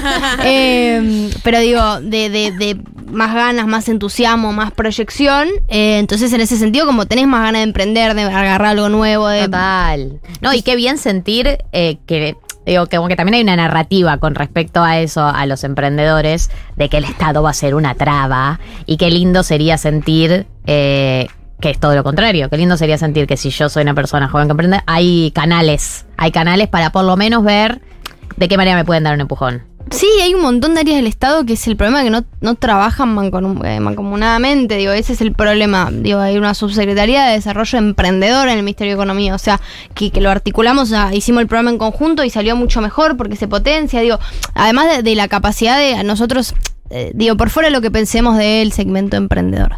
Si esos pibes los dejamos solos, lo que estamos haciendo es eh, presionar más para que sean individualistas. Lo que nosotros tenemos que hacer es que generen comunidad esos pibes. Que de última, si eligen hacer su emprendimiento solos, bueno, que lo hagan con otro al lado, que tengan esa red. Digo, como una serie de cosas que, que implican no dejarlos solos y que no nos terminemos generando, por rechazo a dar esa discusión, más individualismo. Sí, total. Eh, y a mí la duda que me generaba, había marcado esto- como estos tres puntos, es cómo se llevan o cómo ven la juventud eh, militante, por así Mm. decirlo. Porque en una época del kirchnerismo, eh, allá lejos de hace tiempo, eran como los jóvenes de la cámpora, Sí, ¿no? sí, sí. Era, Eh, y era ahora la gente la- cool. Claro, y ahora los jóvenes de la cámpora tienen cuarenta y tantos años y ya no son jóvenes. Son los hijos de la generación diezmada. Claro. Eh, entonces, ¿cómo, cómo están viendo esa militancia? Porque tal vez esa militancia de los jóvenes hoy en día se da a través de estos mecanismos que vos decís de quieren ser emprendedores y no quieren ser militantes. Total, e- eso que decís para mí es como la clave de este momento que estamos pasando. Qué sé yo, yo vengo de una militancia muy tradicional, digo, de un secundario, de organización, de la UBA, o sea, como una serie de cosas que, que es de la militancia más de ese momento que vos decías. Yo lo que sí siento que en este momento, tal vez por cierto rechazo al sistema político, se separa un poco esa militancia de lo partidario, de los partidos políticos.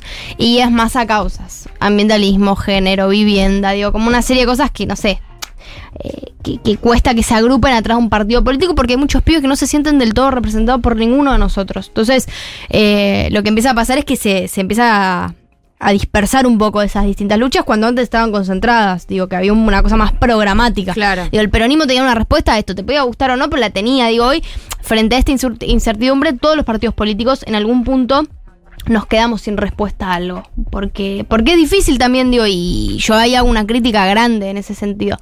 Y lo que sí creo, volviendo como al tema inicial, con esto que decías de, de los jóvenes de la cámpora, eh, a mí me, me- digo, más allá de que tengan cuarenta y pico, siguen siendo muy jóvenes para lo que el sistema político está preparado. Digo, Sí. por fuera de yo no militar en la cámpora, a mí yo lo veo aguado y, y me pone contenta, me pone orgullosa que haya un compañero joven, militante, con una trayectoria.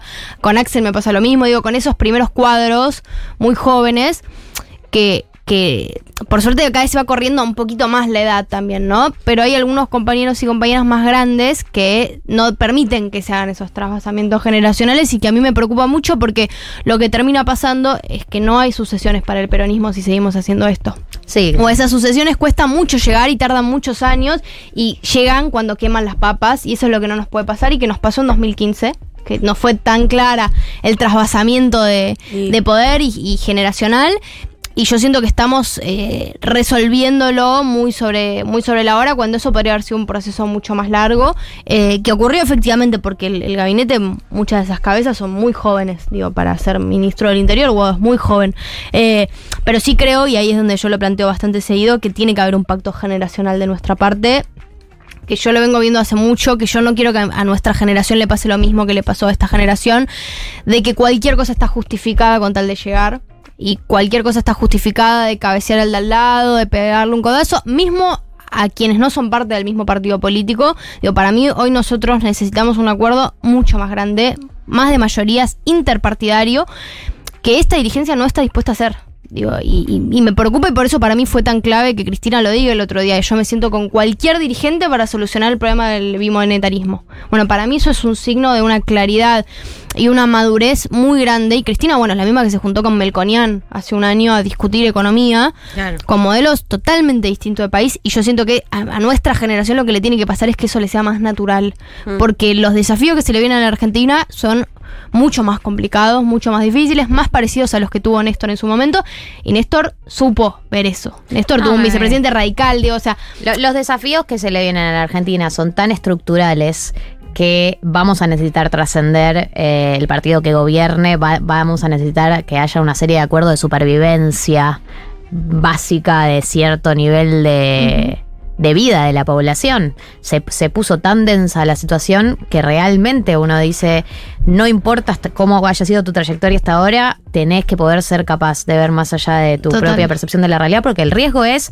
la calidad de vida de todos. Está en riesgo eso, qué tipo de país vamos a hacer, cuánto estamos dispuestos a resignar de calidad de vida eh, en los próximos años. Es un poco, eh, perdón, pero voy a hacer un chiste de muy mal gusto, pero siento que es un poco nuestro momento de Papá Noel se va a morir si cruza el río Uruguay. perdón, necesitaba decirlo. Sí, sí, pero papá, papá Noel se va a morir. Hasta este ritmo, Papá Noel se va a morir. Y va a ser muy triste si, si, el, si, si no, si ni siquiera intentamos, si ni siquiera hubo un intento, si realmente tenés una convicción tan fuerte por la política y por la patria, por independientemente del, pasio- del partido que seas, tenés un compromiso tan grande, pero eso no puede trascender eh, No, y además hay un. eh, este momento político para mí está caracterizado por personalizar la política. Digo, vos sos una hija de puta, entonces no importa qué hagas de tu vida, yo nunca me voy a poder sentar con vos porque. Sos una hija de puta. Porque sos una hija de puta, punto. Entonces ya no hay discusión de si me pareció tu, tu gobierno. Todo pasa un calificativo personal que para mí es muy difícil y yo siento que los nuestros lo hacen mucho también, ¿eh? O sea, hay que hacerse cargo de las dos partes. Digo que, que cuando ya las cosas pasan a lo personal, ya es muy difícil. Y digo, por fuera de que a mí quienes están del otro lado me parecen eh, de, de, de- ¿cómo lo digo sin hacerlo personal? que me parecen eh, con una estrategia política eh, y sobre todo un proyecto y un modelo de país en las antípodas de lo que yo pienso. Eh, Macri en el peor momento sacó el 40% de los votos. O sea, no hay- yo no soy eh, experta en álgebra, pero entiendo que tiene un porcentaje de representación en la sociedad muy alto.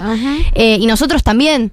Y ahora cada vez eso que decía Cristian el otro día, los tercios, cada vez se va eh, dispersando más el poder. Entonces necesitamos necesariamente debatir. El problema de que ese tercio sea un sector que no quiere debatir son que no, no hay debate. Eh, Juli, una última antes de cerrar. Me preguntan acá si va a haber un nuevo eh, lanzamiento del concurso Pony, que una persona no llegó a anotarse. ¿Va a haber una nueva tanda de, para anotarse a Pony? Sí, nuestra idea es volver a abrirlo. Todavía no sabemos si este año o el año que viene, sujeto a, a las elecciones. Sí, eh, que nos escriba a las redes del Injuve, es Injuve Argent Arg. Eh, que nos escriba porque nosotros vamos a hacer muchas capacitaciones ahora en la instancia de Pony con todos los participantes. Se puede sumar también porque hay un montón de, de financiamientos ya abiertos del resto del Estado que lo podemos acompañar y guiar y mismo también hacer un contacto con algunas empresas, con, con gente que les sirva eh, y vamos a hacer un workshop ahora dentro de poco. Así que si escribe a las redes del se puede sumar y va a ser parte. Espectacular. Es eh, Julia Epstein, es la directora ejecutiva del Instituto Nacional de Juventudes. Ha pasado por 1990. Gracias, Juli. Que tengas un gran fin de semana. No, gracias a ustedes. Descansa.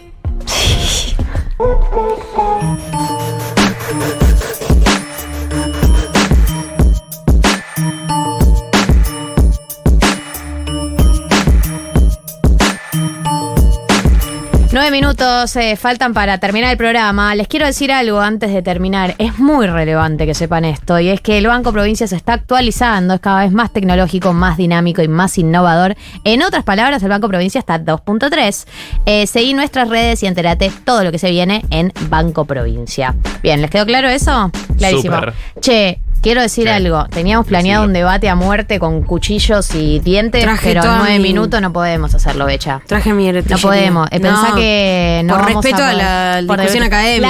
Claro, por respeto al, debate académico que íbamos a tener. Eh, Nos íbamos a hacer pija al aire. Y al morbo, aparte, porque Claro, si el se van a matar, no se maten en nueve minutos. Claro, No el lo hagamos el Vamos día a que hablamos en de el- la ternura tampoco. Vamos a estar en el pico del morbo para cuando se termine el programa. Vamos a estar en el pico del, del, del desangrantamiento. Y vamos a tener que terminarlo. Así que para mí dejémoslo para la semana que Banco, viene. O la banco. otra, porque semana que viene tenemos programa, programa temático. Ah, Sí, nos toca la semana que viene programa temático, ¿no? Eh, podemos recuperar un poco lo de ter- eh, vestigio de ternura, que quedaron Sí, un par de sí. mensajes pendientes Porque la y gente me da es muy pena. tierna. La gente es muy tierna realmente. ¿Qué, qué querías decir? No, no, no, no. No, No, no, no. me van a cagar a pedo, no, ¿Qué? ¿Por qué? no. Acá nadie te eh, pedos. tengo que ejercitar la ternura. Si el próximo va a ser de ternura, No, no, al próximo no DM, sé. arre. Un chiste, pero no es chiste. Eh, escriban Vale. al DM Ah. y ofrezcan palito de la selva. Sí. Las dos cosas. Sí, creo que no me gusta tanto el palito de la selva, pero Bueno, era pero- como la situación. Es un Entiendo. guiño. Está bien. Es como el anterior fueguito. Pueden ser sus. ¿Sus qué? Sus. Ah. Ser sus. Entendí sus. Sus Y, me faltaba. Pueden ser caramelos sus confitados. Eh. Bueno, entonces vestigio de ternura estábamos hablando antes de eh, entrar a la entrevista con Julie Epstein. Acá dice, hola chiques, para aportar al tema ternura. Yo viví, me encanta que vuelva esta cortina de fin de película de Disney. Me siento en Chenopia. Yo viví muchos años en un lugar muy oscuro donde no logré hacer vivir y o crecer a ningún tipo de planta. Ahora tengo luz y balcón y tengo muchas plantas con flores y cada vez que un pimpollo está a punto de abrirse o llega una nueva flor, siento mucha ternura. y Sí, mucho amiga, amor. sí. retiernas. Cuando les crece una hojita bebé, Pará, Cuando están boluda. haciendo la hojita bebé Y, que le hablas como con una voz como si fuera un cachorro. Decís, ay, mi amorcito, qué lindo que sos. Me- Te además- voy a limpiar un poquito. Ay, ¿te Sí. falta agua, ahora? Sí, mamá te va a poner agua. Mamá, mamá se va a encargar de que seas una hoja muy grande. Que crezca mucho, mucho. Hay que hablarle así, porque si no, no entienden. Eh, acá juntan una foto de dos viejitas agarradas del brazo. Y dice, dos amigas caminando por la calle, las vi morir de ternura. Y dice, mi gato mostrándome la panza cada vez que llego a casa es lo más tierno del mundo. ¿Puedo decir otra cornudeada? Sí. Cuando vas por la calle y, y- o no sé, o en el bond, y no sé si circunstancia, eh, escenario público, eh, y dos personas se nota que están, eh, no sé, recién saliendo, primera cita, coqueteo, besito. Claro, Parejas. Ah, me hace pija lo tierno. El, que- el contexto primera cita, medio que hay una timidez también, porque no saben cómo acercarse. El otro día, de hecho, viajando en Bondi, había una pareja que estaba como así remelosa y yo viéndolas estaba como sonriendo, como me- que me genera ternura. Pero había una piba al lado viéndolos también que tenía una cara de bronca, como, No. ay, los odio, ¿por qué están tan enamorados? Y bueno, pero depende del momento en el que Claro. estés, Medio si gracia. podés eh, empatizar o no. Y hay que La rueda, la chicos. rueda tal vez estaba en el lado del desamor y ahí odias a todos. Algún día te va a Para tocar mí, y va a estar ¿te puedo bueno. decir algo? Yo siento que uno no odia tanto a las otras parejas en el desamor, tipo en plan cuando te rompen el corazón, sino más bien en ese momento, que no es que te acaban de romper el corazón, sino más bien Meseta. estás hace mucho, sí, Meseta. en la meseta. Cuando estás en meseta es cuando más bronca te da. Pues te acaban de romper el corazón, hay algo todavía reciente de esa Sí, ternura, de confirmo. ay, qué lindo, no sé qué, ay, Sí. me encantaría, como de un lugar incluso más del deseo, del deseo que pase. En cambio, cuando estás en una meseta, venís chongueando con gente que te gostea, o salís con gente que no te gusta, como Sí. una cosa así de apatía, ahí es cuando más bronca te da para Sí, mí. banco. Sí, tan cerca y tan lejos a la vez. Becha, tu risa es superior, Bueno. te dicen. Yo no puedo creer, ¿qué es esto? pará, pará. ¿Qué es esto? Encima hoy justo no tengo abierto el WhatsApp como para. no hace falta que ejercites robar nada de más, te ponen. Yo no entiendo. ¿Qué está pasando? Eh, ¿Pueden levantar la mano toda la gente que le tiene ganas a Becha en la audiencia? Sí, háganse Porque presentes. quiero saber, quiero saber cuánta gente, yo no entiendo. Yo no sabía que estaba sumando el cupo sex symbol al programa. No sabía que eso era la. sor- Yo te sorprendentemente yo tampoco. Yo te sumé, primero porque pensé que eras más joven. Ah. Sí, mentiste en el Te CV. metiste en el Ay, CV. metiste en el CV. Y ve por lo que sos por dentro. No pensé que además ibas a ocupar el cupo. Bueno. El cupo sex symbol. Yo no, no, mm, mi carrera no la empecé pensando en sexualizarme, la verdad. Pero, Pero. pero si el mercado me está llevando a eso, yo eh, y Cafecito up. algoritmo. is- Hay que tener my eh, abiertas todas las puertas God. posibles. Eh, siempre. Acá es para salir por Bech- con Becha, se suma otra persona, con un número del exterior, te quiero decir, para que sepas. Uh, a mí me interesa. Y Si hay visa de por medio, me interesa. Y también No, es una ¿y lugar persona que... Ah, Acá, también es una persona que hace cerámica como Marto, dice saludos a Martín, compañero ceramista. Se suma Amigas. otra, Ay, pará, ¿les puedo contar ¿Cómo algo? Se suma Amigas. otra. Estoy Ya vamos terminando. cuatro o cinco personas. compré arcilla de secado al aire porque voy a empezar a hacer cositas. Ah, ella. Silla de secado al aire, dijiste. Arcilla. arcilla. O sea, en vez de ir a un lugar Claro, a- cocinarla, es una paja. dije, eh, bueno, ya está. Es que me empezaron a salir muchos videos de TikTok. Ya, a mí, mi Instagram Full, es full cerámica porque ya entendió que yo soy Amo. ceramista. No, no para de salirme. Yo increíble. dije, tipo, voy a hacerlo. Es fue. que no dejes. No dejo, ¿viste? Seguí. Loco, qué loco que no dejes cerámica. Eh, yo cuando me, bueno. cuando me propongo algo, lo hago. Eh, bueno, pero una cosa es proponerte algo y hacerlo, y otra cosa muy distinta es hacerlo y Tal sostenerlo. vez cuando me propongo algo no lo dejo. Claro. Lo voy a. Quizás ese es el secreto, ¿acaso? El verdadero desafío es no dejar en la Eh, vida. Bueno, voy a intentarlo. Para, ¿tenemos un audio de ternura, Juli? Hola chiquis, Eh, para mí un vestigio de ternura es, eh, por ejemplo, cuando amigues, familiares, eh, gente que querés mucho, eh, te hace un regalo de la nada, de algo que vos querías o a lo mejor necesitabas o no sabías, pero no es tu cumpleaños, no es nada, y sin embargo ellos, ellos se toman el tiempo de juntar la plata, de ir a comprarlo eh, y de entregártelo. Es la idea que dije yo. Sí, Bueno, bueno, un, un poco Ya llegó se tarde, pone- pero así. bueno, por ahí está bien. No, Galia está bien. Vamos a aceptar que por Beneficio ahí. de la duda. No los ahí- trates mal, recién Bueno, está bien, llegaron. perdón. Está bien, perdón. Eh, quiero decirte algo, oyente, pienso lo mismo. pienso lo mismo. Same. con- Vestigio de ternura, que alguien te regale algo sin eh, una efeméride que lo justifique. Vestigio de ternura también cuando en estos momentos decidís no dar esa pelea. Y vestigio decís- de ternura, ya todo era un vestigio. cuando ves Aferrate, vos Juli- aferrate. Juli Epstein agarrando la Dirección Nacional de Juventudes en el año Vestigio de 2023. ternura. Vestigio de ternura, querido. No, pará, pero cuando ves es- esa posible discusión y ves que alguien la deja pasar, tipo, ok, sí, estoy de acuerdo con vos, en vez de decirle, acabo de decir lo mismo hace cinco minutos, sos boludo. Bajarse de una pelea es un vestigio de ternura. Y como que la dejo pasar, está bien. Eh, Amorosa ella.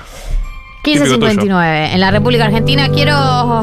me encanta cerrar así. Me encanta. Quiero que cerremos siempre con esta cortina. ¿Sí? Eh, semana que viene, si todo anda bien, tenemos un jingle nuevo. Quiero decirle eso a la No, audiencia. ¿qué? ¿Cómo? La tiraba. Pará, no podés. No se haga sorprendido. Ah, déjame actuar un rato.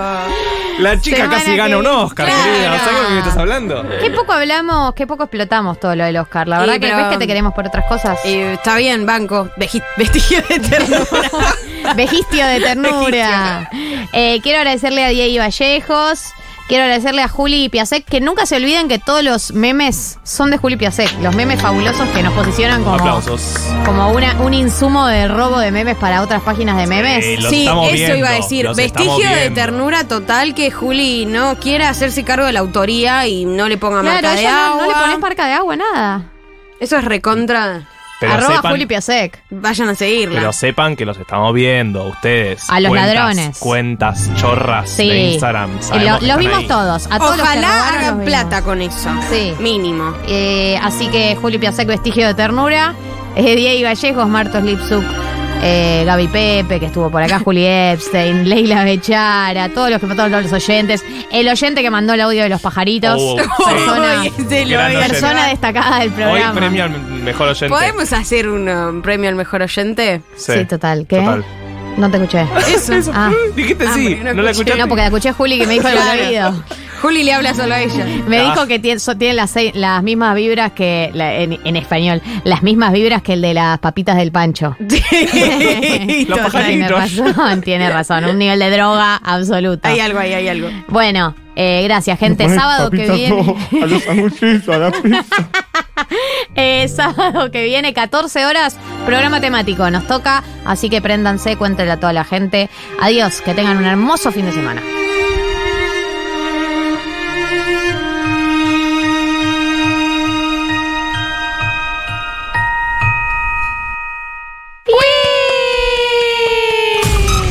Martín y Becha. Nuevas neurosis para los problemas de siempre. 1990.